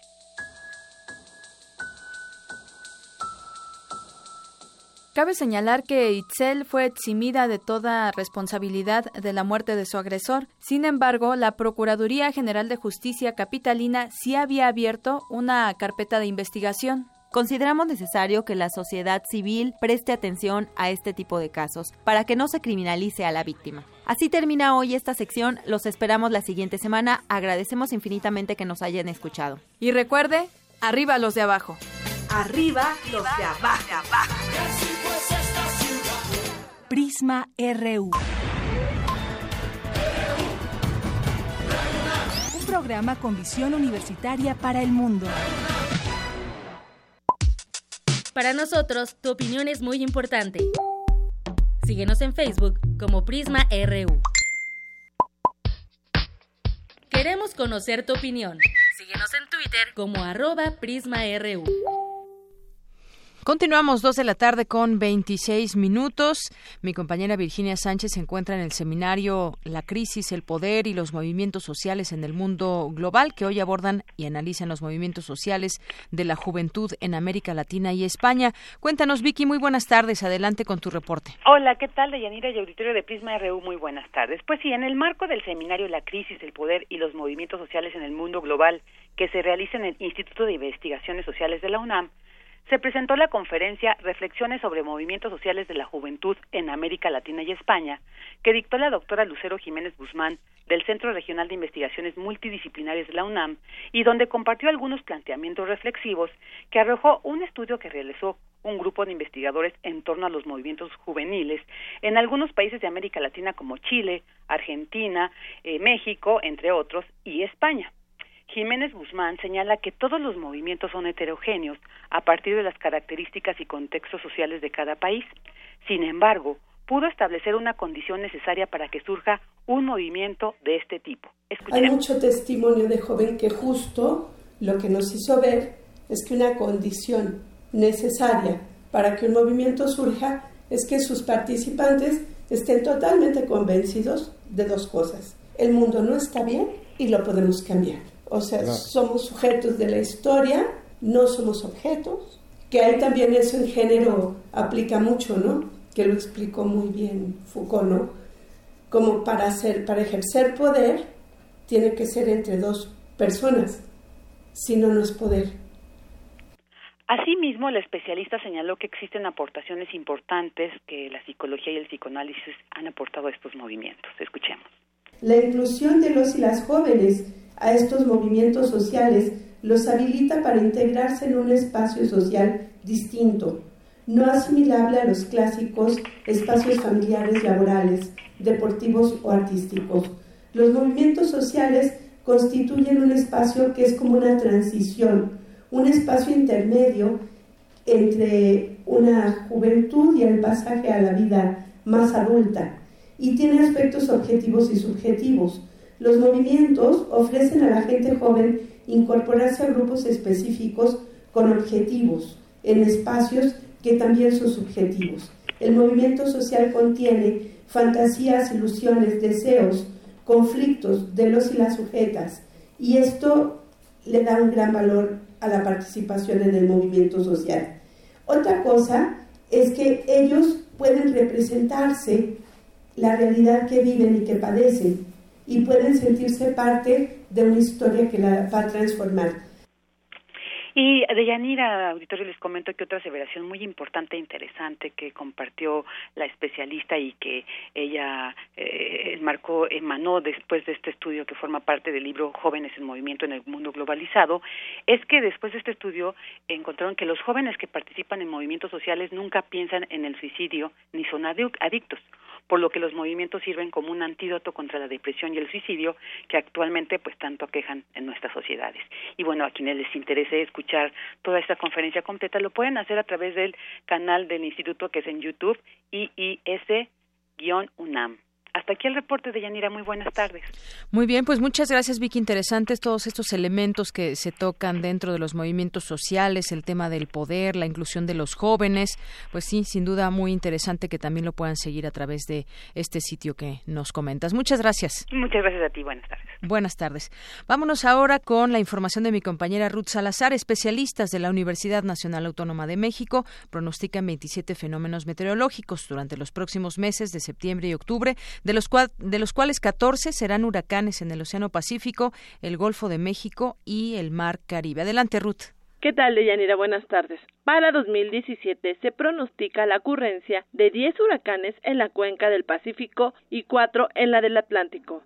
Seis de los fenómenos en el Pacífico serán de categorías 3 a 5, mientras que en el Atlántico habrá dos de la misma intensidad, informó Arturo Quintanar Isaías, investigador del Centro de Ciencias de la Atmósfera de la UNAM. Quintanar explicó que aún no hay estadística histórica para evaluar si el cambio climático está intensificando la ocurrencia de huracanes, aunque teóricamente se cree que sí, pues el calor es uno de los factores que genera estos fenómenos.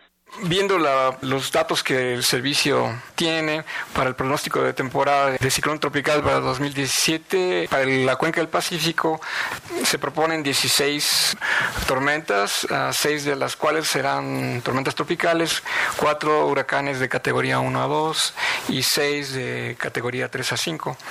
En la cuenca del Atlántico habrá 11 y serán huracanes de categoría 1 a 2, 2, categoría 3 a 5, 2. Al respecto, Jorge Zavala Hidalgo, investigador del centro y jefe del Servicio Mariográfico Nacional, dijo que no debemos confiarnos, ya que es necesario tener cuidado con los de categorías menores. Aunque sean menos intensos, pueden ser catastróficos para la población por los fuertes vientos y las grandes inundaciones. Y huracanes eh, no mayores. En 2005 tuvimos uno, el Stan, fue categoría 1 y fue realmente catastrófico por la precipitación, inundaciones y desbordamiento de ríos que causó, lo mismo en el caso de Manuel que ya habíamos comentado. Es decir, no confiarse de tormentas tropicales o huracanes de categoría menor, no despreciarlo. Por su parte, la coordinadora del posgrado en Ciencias de la Tierra, Rosario Romero Centeno, resaltó que el estado del país que se ve más afectado con estos fenómenos es Baja California Sur, además de todas las costas del Pacífico, incluidas las de Sonora y Sinaloa. También tenemos afectaciones, digamos, en las costas prácticamente de todos los estados del Pacífico. Hay algunos ciclones tropicales que tocan eh, las costas del Baja California Sur, pero que atraviesan el Golfo y llegan también a afectar las costas de Sonora y de Sinaloa. Aquellos huracanes eh, o ciclones tropicales que se generan en el Golfo de México afectan principalmente los estados de Tamaulipas, y de Veracruz. De acuerdo con las tendencias, los meses más frecuentes para que los huracanes entren a tierra son septiembre y octubre. Por último, los científicos recomendaron a la población estar atenta a la información oficial, no confiarse ante huracanes de categorías menores y no asentarse en zonas de alto riesgo. Hasta aquí la información de Yanira. Buenas tardes. Gracias, Ruth.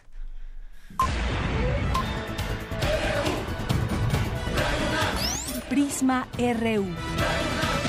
Con Deyanira Morán. Queremos conocer tu opinión. Síguenos en Twitter como arroba PrismaRU. Global RU. Continuamos, ahora nos vamos a los temas internacionales. ¿Qué tienes el día de hoy? Buenas tardes, Eric. ¿Qué tal, Deyanira? Muy buenas tardes. Como todos los jueves tenemos la colaboración de Gabriela Sotomayor, periodista mexicana en la sede de la ONU en Ginebra, Suiza, y quien esta semana nos compartió una entrevista que le realizó a José Vivanco, él es director para las Américas del Observatorio de Derechos Humanos, sobre las investigaciones que realizará el gobierno mexicano a los casos de espionaje hacia periodistas.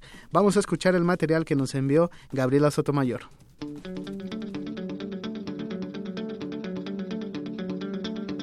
Tal? Buenas tardes, Deyanira. Buenas tardes, Eric. Pues sí, sí, tuve la oportunidad de hablar por teléfono, de, hacer una entrevista con el eh, director para las Américas de Human Rights Watch, José Miguel Vivanco. Y en esta entrevista, pues eh, hablamos de que la investigación sobre espionaje a prominentes periodistas y defensores de derechos humanos en México debe ser acompañada por instancias internacionales con el fin de legitimidad y dar credibilidad a dicha investigación. También hablamos sobre eh, los comentarios que hizo el presidente de la República, Enrique Peña Nieto, en relación a las denuncias de periodistas y defensores de derechos humanos sobre este espionaje. Entonces, bueno, José Miguel, eh, me gustaría saber cuál es tu opinión, antes que nada. Muchísimas gracias por darnos esta entrevista a Prisma Radio UNAM. Eh, ¿qué, ¿Qué opinas sobre las declaraciones del presidente Enrique Peña Nieto en la que pues se interpretó como una amenaza para los que denunciaron este espionaje en lugar de que estuviera indignado por, por, por este suceso. ¿Qué, ¿Qué, opinas de esto? Las expresiones del presidente eh, eh, fueron muy desafortunadas, muy desafortunadas porque efectivamente sugieren que la molestia del presidente es mayor con eh, eh, las eh, reacciones de las víctimas de este espionaje que con natural preocupación y molestia han apuntado sus han dirigido sus reclamos al gobierno de México que fue quien compró el software Pegasus sí. entonces es perfectamente natural que tanto periodistas como activistas, defensores de derechos humanos, que fueron, que han sido objeto de esta vigilancia, eh, estén reaccionando y hayan reaccionado eh, eh, expresando su frustración y, y, preocupación porque este software, insisto, comprado por el gobierno, ha terminado usándose no contra las mafias, los carteles, sino contra aquellos que realizan una labor eh, noble y, además central en una sociedad democrática como son eh, aquellos que ejercen el periodismo o defienden derechos básicos. Eh, hubiéramos querido constatar más bien una indignación por parte del presidente por el hecho eh, que este, este instrumento ha sido utilizado contra justamente defensores y, periodistas. Y, el compromiso eh, inequívoco del, del gobierno de investigar esto eh, a fondo eh, con, con digamos, con, las con autoridades que puedan generar eh, confianza eh, y que con rigor se identifique a los responsables, digamos, con, con, rigurosidad, digamos, no con seriedad, se identifique a los responsables de este grave abuso. Y bueno, y ahora eh, retomando un poco lo que, lo que hablábamos de, de, la necesidad de que esta investigación sea legítima y sea creíble, eh, ¿qué opinas tú de que esta, eh, esta investigación que vaya a realizar el Gobierno de México, que invite a organismos internacionales o instancias internacionales como pueden ser expertos independientes de Naciones Unidas o a expertos del Consejo de Derechos Humanos o de la Oficina del Alto Comisionado de Naciones Unidas que vengan a acompañar o a, participar en esta investigación, pues para que realmente el, público y, la, sociedad eh, puedan pues constatar de que se está haciendo una investigación transparente y creíble. Sí, mira, el, gobierno eh, actual eh, tiene un problema serio y creo que no es no es eh, eh, inteligente ignorarlo. Y es el que eh, hay una enorme falta de credibilidad acerca o, sobre las investigaciones que, que, se realizan por parte de la, por ejemplo, PGR y de las autoridades judiciales en casos, eh, en casos eh, delicados como este, en casos que, que, que podrían comprometer, que podrían comprometer a funcionarios eh, o servidores públicos. y, y, como eso es un, es un hecho, y, creo que esa falta de credibilidad está más que justificada. Es decir, no es que exista una especie como de eh, una sospecha generalizada, sino que el récord es muy pobre eh, en materia de investigaciones en esta materia. Creo que está en el mejor interés de todos, de las víctimas, de las víctimas de este espionaje, de la compañía que vendió el software, la compañía israelí que vendió el software, ¿no? Y por supuesto también está en el mejor interés del gobierno y sus autoridades el de tomar todas las medidas necesarias para darle a esta investigación la credibilidad que requiere. Sí. Y, una de esas puede, podría ser eh, buscar la eh, cooperación de instancias eh, prestigiosas y creíbles internacionales que puedan, que puedan eh, eh, eh, aportar expertise, o sea, tipo peritaje, ¿no? Sí.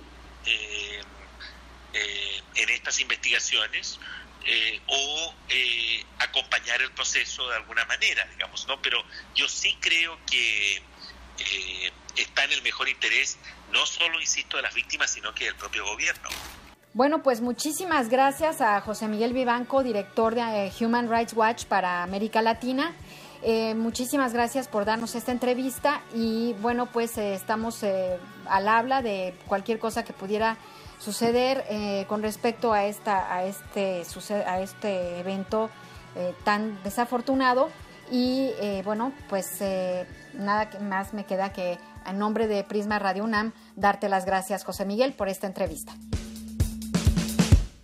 Ahí escuchamos la entrevista que nos mandó Gabriela Sotomayor, que le realizó precisamente a José Vivanco, quien es director para las Américas del Observatorio de Derechos Humanos y que menciona que sí, en realidad, pues se necesita una investigación independiente que realizado por expertos internacionales y no como lo propuso precisamente la, la PGR, el gobierno mexicano, donde pues varios grupos de dependencias nacionales iban a llevar a cabo o van a llevar a cabo esta investigación y lo que dice eh, eh, esta, esta persona, José Vivanco, es que se debe realizar pero de manera independiente. Así es, eso le da mucho mayor legitimidad el que se haga de una manera independiente. Pues muchas de las investigaciones que a veces, pues, eh, o tendrán que demostrar toda la limpieza las propias autoridades, pero pues sí, independiente sería una buena opción.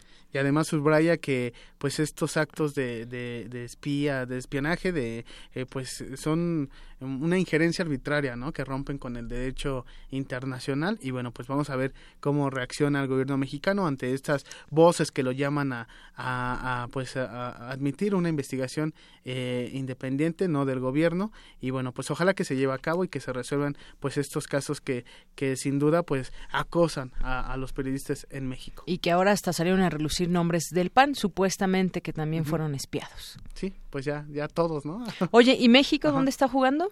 Está en, en, Rusia, está, Rusia. No, no sé exactamente la, la sede, pero pues, ya va perdiendo 3-0 ya. 3-0, empezamos el 2-0 como a la una y cuarto y ahora ya 3-0. Sí, ya, en un ratito Isaí va a tener todos los detalles, pero... En Sochi, allá en, Rusia.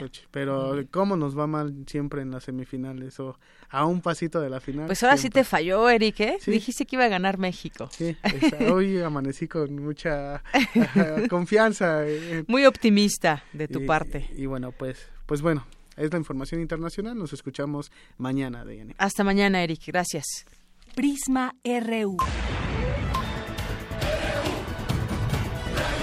Un programa con visión universitaria para el mundo. Queremos conocer tu opinión. Síguenos en Twitter como arroba PrismaRU. Queremos escuchar tu voz. Nuestro teléfono en cabina es 55 36 43 39. Gaceta UNAM.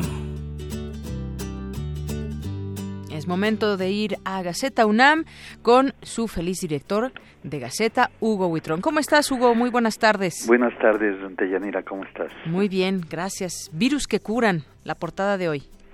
Sí, mira, investigadores de la Facultad de Medicina, encabezados por Ismael Bustos Jaimes, construyen partículas similares a virus que serán inofensivas, pero capaces de llevar moléculas a un tejido u órgano y penetrar en las células para modificarlas o matarlas si son malignas.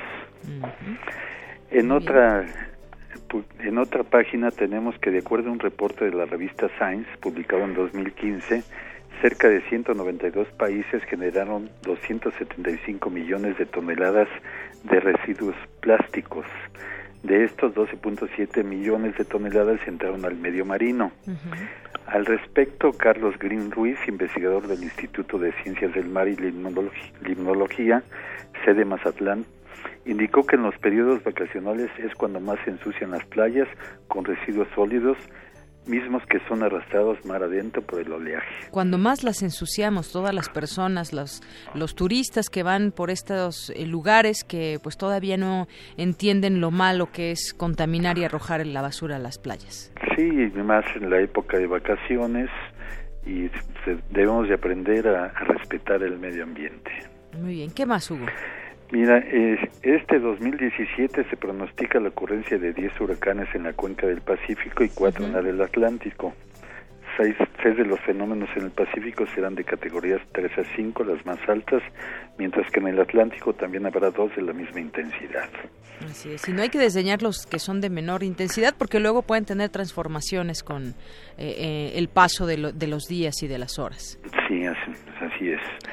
En comunidad tenemos que por su labor en la generación de conocimiento, de conocimiento nuevo sobre los arrecifes de coral y por promover acciones que lleven a informar a la sociedad sobre sus funciones, protección y conservación, Lorenzo Álvarez Philip, investigador del Instituto de Ciencias del Mar y Limnología, recibió el World Refit Award 2017, que otorga la International Society of Reef Studies. Es un biólogo egresado de la UNAM, se define como ecólogo durante su, durante su trayectoria profesional ha dedicado sus esfuerzos a entender cómo han cambiado los arrecifes coralinos. Muy bien. tenemos una nota en, en Cultura que invitamos que para este periodo vacacional del 13 al 21 de julio, eh, Cultura ofrecerá diversas actividades en los recintos que permanecerán abiertos al público. Entre ellos el Museo Universitario de Arte Contemporáneo, el Centro Cultural Universitario Tlatelolco, el antiguo Colegio de San Ildefonso, el Museo Experimental El Eco y el Museo Universitario de Ciencias y Arte nunca. Pues opciones que se suman, ¿no? Para las vacaciones, quienes se quedan aquí. Para quienes se quedan aquí puedan disfrutar de exposiciones y diversas actividades. Muy bien. Y ya para terminar de Yanira, en deportes, Quetzalcoatl Delgado Fitz, alumno de la Facultad de Estudios Superiores Iztacala, se colgó la medalla de plata en el Campeonato Nacional de Atletismo. Al llegar en segundo lugar de los 3.000 metros con obstáculos Steeple Chase, con marca de, 0.4 en la pista del Centro de Alto Rendimiento en Monterrey, Nuevo León. pues esa es parte de lo que tenemos hoy el día en la Gaceta de Yanira y quiero comentarte que nos vamos de vacaciones, no vamos a a tirar basura al mar, pero nos vamos de vacaciones unos días, estaremos de regreso el lunes 24. Muy bien, pues hasta el lunes 24 nos escuchamos y mientras tanto, pues a disfrutar ustedes esas vacaciones tan merecidas, Hugo. muchas gracias y igualmente ustedes disfruten la actividad que más les gusta, que es estar trabajando. claro. por supuesto, aquí estaremos. Sí, y por favor no se olviden que nos pueden seguir en gaceta.unam.mx. claro que sí. Buenas tardes y sean felices. Seamos felices. Hugo, muchas gracias. Un abrazo. Igualmente, hasta luego. Hasta luego, buenas tardes.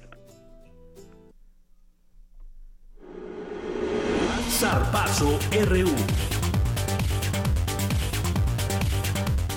¿Qué tal, Isaí? ¿Cómo te va? Muy bien, Deyanira. ¿Y tú cómo estás? Pues bien, aquí 3-0, ¿verdad? 3-1, acaba de, Marco Fabián acaba de anotar un golazo de larga distancia. Pateó el balón de un tiro de esquina, me parece.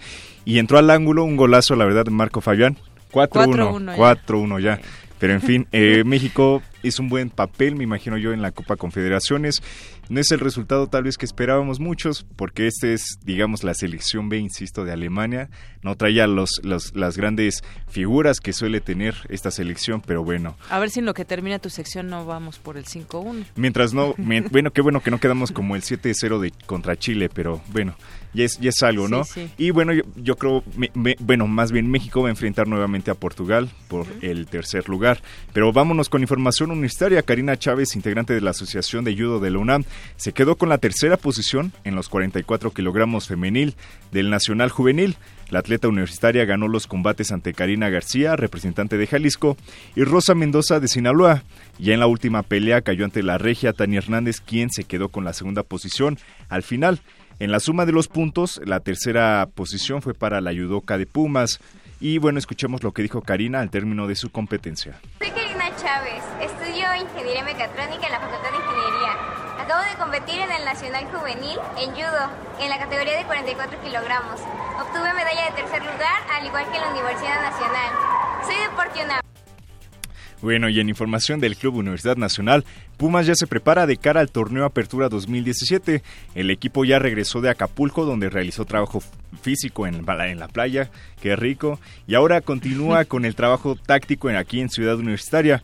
De acuerdo con Alfredo Saldívar, portero del cuadro universitario, este torneo no pueden quedar fuera de la liguilla. Escuchemos. Soy Marco Torres, estoy en Cancún, acabo de pelear en la competencia de judo en la categoría de 58 kilogramos acabo de, ganar el tercer lugar, pude haberlo hecho mejor, me estoy preparando ya para la siguiente competencia y voy a ganar oro en la siguiente. Bueno, ahí estamos escuchando más bien a Marco Torres, que también es judoka de Luna, que se enfrentó, en, bueno, se, se enfrentó en los representantes de Sonora, Baja California y Yucatán en la Olimpiada Nacional pero bueno, cayó en la semifinal ante Raúl Lozano de Nuevo León, por lo que se quedó con la medalla de bronce, como bien lo escuchábamos. Pero ahora, si te parece, vamos a escuchar ahora sí a Alfredo Saldívar. No, estamos resultados inmediatos. Eh, la gente no merece que, que Puma esté fuera de una liguilla. sí que estamos en con la afición, pero este torneo es una nueva aventura que, que tratamos de sacar adelante y, conseguir un pase a la liguilla para pelear por el campeonato. Es, es importante, como bien lo dice, el trabajo que hicimos en playa, ahora que, regresamos a la ciudad el equipo se va a ver mucho más, más, más trabajado en, en, cuanto a, táctica y, y, a lo que nos va a pedir Paco para este torneo. Eh, en cuanto a grupo, en cuanto a convivencia, yo creo que no hay ningún problema y, y, en ese aspecto no vamos a sufrir la cara del torneo. Bueno, mientras tanto el Club Universidad informó que el delantero Nicolás Castillo ya se reintegró al equipo y se encuentra todavía en fisioterapia y rehabilitación para después poderse integrar a los trabajos físicos. Recordemos que Castillo eh, a mitad de la campaña pasada se lesionó el tobillo derecho, lo que lo alejó de las canchas. Por su parte, el refuerzo Joffre Guerrón sufrió también una lesión muscular en la pierna derecha y se espera que regrese a los trabajos físicos en una semana. Y bueno, esperemos que esto no sea un adelanto de lo que nos espera el próximo torneo con los pues esperemos que no. Esperemos. Y cambiando un poquito de tema de ella, ¿tú qué tanto sabes de la historia del Estadio Olímpico Universitario? Pues eh, solamente que fue utilizado y fue exproceso para los Juegos de 1968 y que pues bueno fue una de las sedes importantes. Bueno y para todos los que nos escuchan ustedes qué tanto saben también del estadio ahí coméntenos en las redes sociales. Mientras te parece si escuchamos esta cápsula.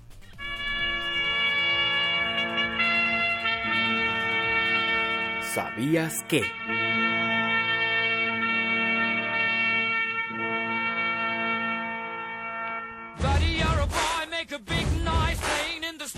El Estadio Olímpico Universitario fue construido en tiempo récord de ocho meses, cuya primera piedra se colocó el 7 de agosto de 1950. Participaron en la obra más de 10.000 obreros y tuvo un costo de 28 millones de pesos. Bueno, pues esta es una nueva sección que cada semana les vamos a traer con información de la universidad, del deporte universitario, detallitos que no muchos sabemos. Muy bien, es cada 1950. Así es. Bueno, y ya para finalizar, pues les recordamos que mañana es el último día para poder inscribir a los niños a los cursos de verano y a la clínica de fútbol que ofrece la UNAM a través de la Dirección General del Deporte Universitario. Dejamos que Cuauhtémoc Sánchez, director de Cultura Física del Deporte Universitario, invite a todos nuestros amigos a estos cursos de verano para los infantes. Escuchemos. Cuauhtémoc, ¿qué tiene la UNAM para los niños este verano? Pues mira, es una pregunta muy interesante porque no se trata de encontrarles simplemente un qué hacer.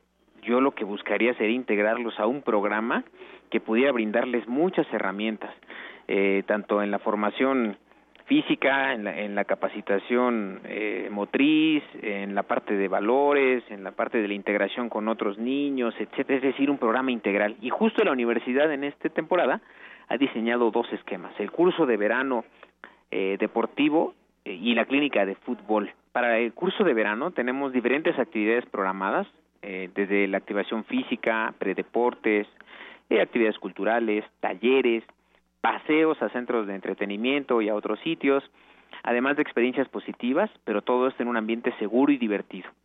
Por supuesto, conducido por estudiantes universitarios que son capacitados previamente de manera muy estricta para poder hacerse cargo de los niños en grupos pequeños para no poder eh, para poder brindarles toda la atención necesaria y perfectamente organizados por categorías. Además de todo esto, la clínica de fútbol de verano está enfocada a que los participantes perfeccionen su técnica para alcanzar un mayor dominio de este deporte. Aquí no es necesario saber jugar fútbol. Si no tienen ninguna base de fútbol, pueden iniciar con este curso, eh, con esta clínica de fútbol y aquí aprenderán y depurarán sus técnicas. Otra ventaja es que está abierto al público, no solamente puede participar familiares directos de universitarios o de alumnos, ya sean sus hijos, trabajadores o académicos también los exalumnos y por supuesto el público en general. Oye, más o menos cuántos cuántos niños o cuántos jóvenes esperan para este estos dos cursos. Tenemos una tenemos una capacidad amplia, eh, podemos recibir hasta no sé, en total entre los dos grupos podemos recibir tranquilamente 800, 900, quizá mil niños pero desafortunadamente lo que luego sucede es que se, se, se, dejan pasar las fechas. Y esto es muy importante porque nuestra fecha límite de inscripción a este a este curso es el 30 de junio para que no lo dejen pasar y aprovechen porque el cupo al final de cuentas pues sí está limitado a las fechas no a la temporalidad. Entonces como tenemos una buena demanda es importante que se inscriban lo antes posible para garantizar su lugar. Oye, bueno, ya para finalizar, eh, ¿algo que se me escape o te gustaría invitar al público? Con mucho gusto aprovechen esta grata experiencia formadora universitaria para los niños, manténganlos activos físicamente, eh, esto ayuda a prevenir problemas de sedentarismo, obesidad, este, mal humor, eh, falta de actividad física, además logran tener nuevos amiguitos, no solamente los niños, sino también los papás hacen nuevos amiguitos con los papás que vienen a cuidar otros niños, se activa toda la familia, ojalá logremos sembrar la semilla de la activación física y el deporte y qué mejor que además se les quede para siempre y posteriormente se inscriban a la universidad, pero todo además en un ambiente, te repito, en un ambiente adecuado, seguro, eh, eh, benéfico para toda la, familia y para la activación física. Entonces se quedan abierta la invitación, aprovechen porque el, cupo se va a llenar como cada año y no se pierdan esta grandiosa experiencia viviendo además en instalaciones que tienen una historia impresionante como son las de Ciudad Universitaria. Muchísimas gracias Cuauhtémoc, que estés muy bien. Hasta pronto Isaí.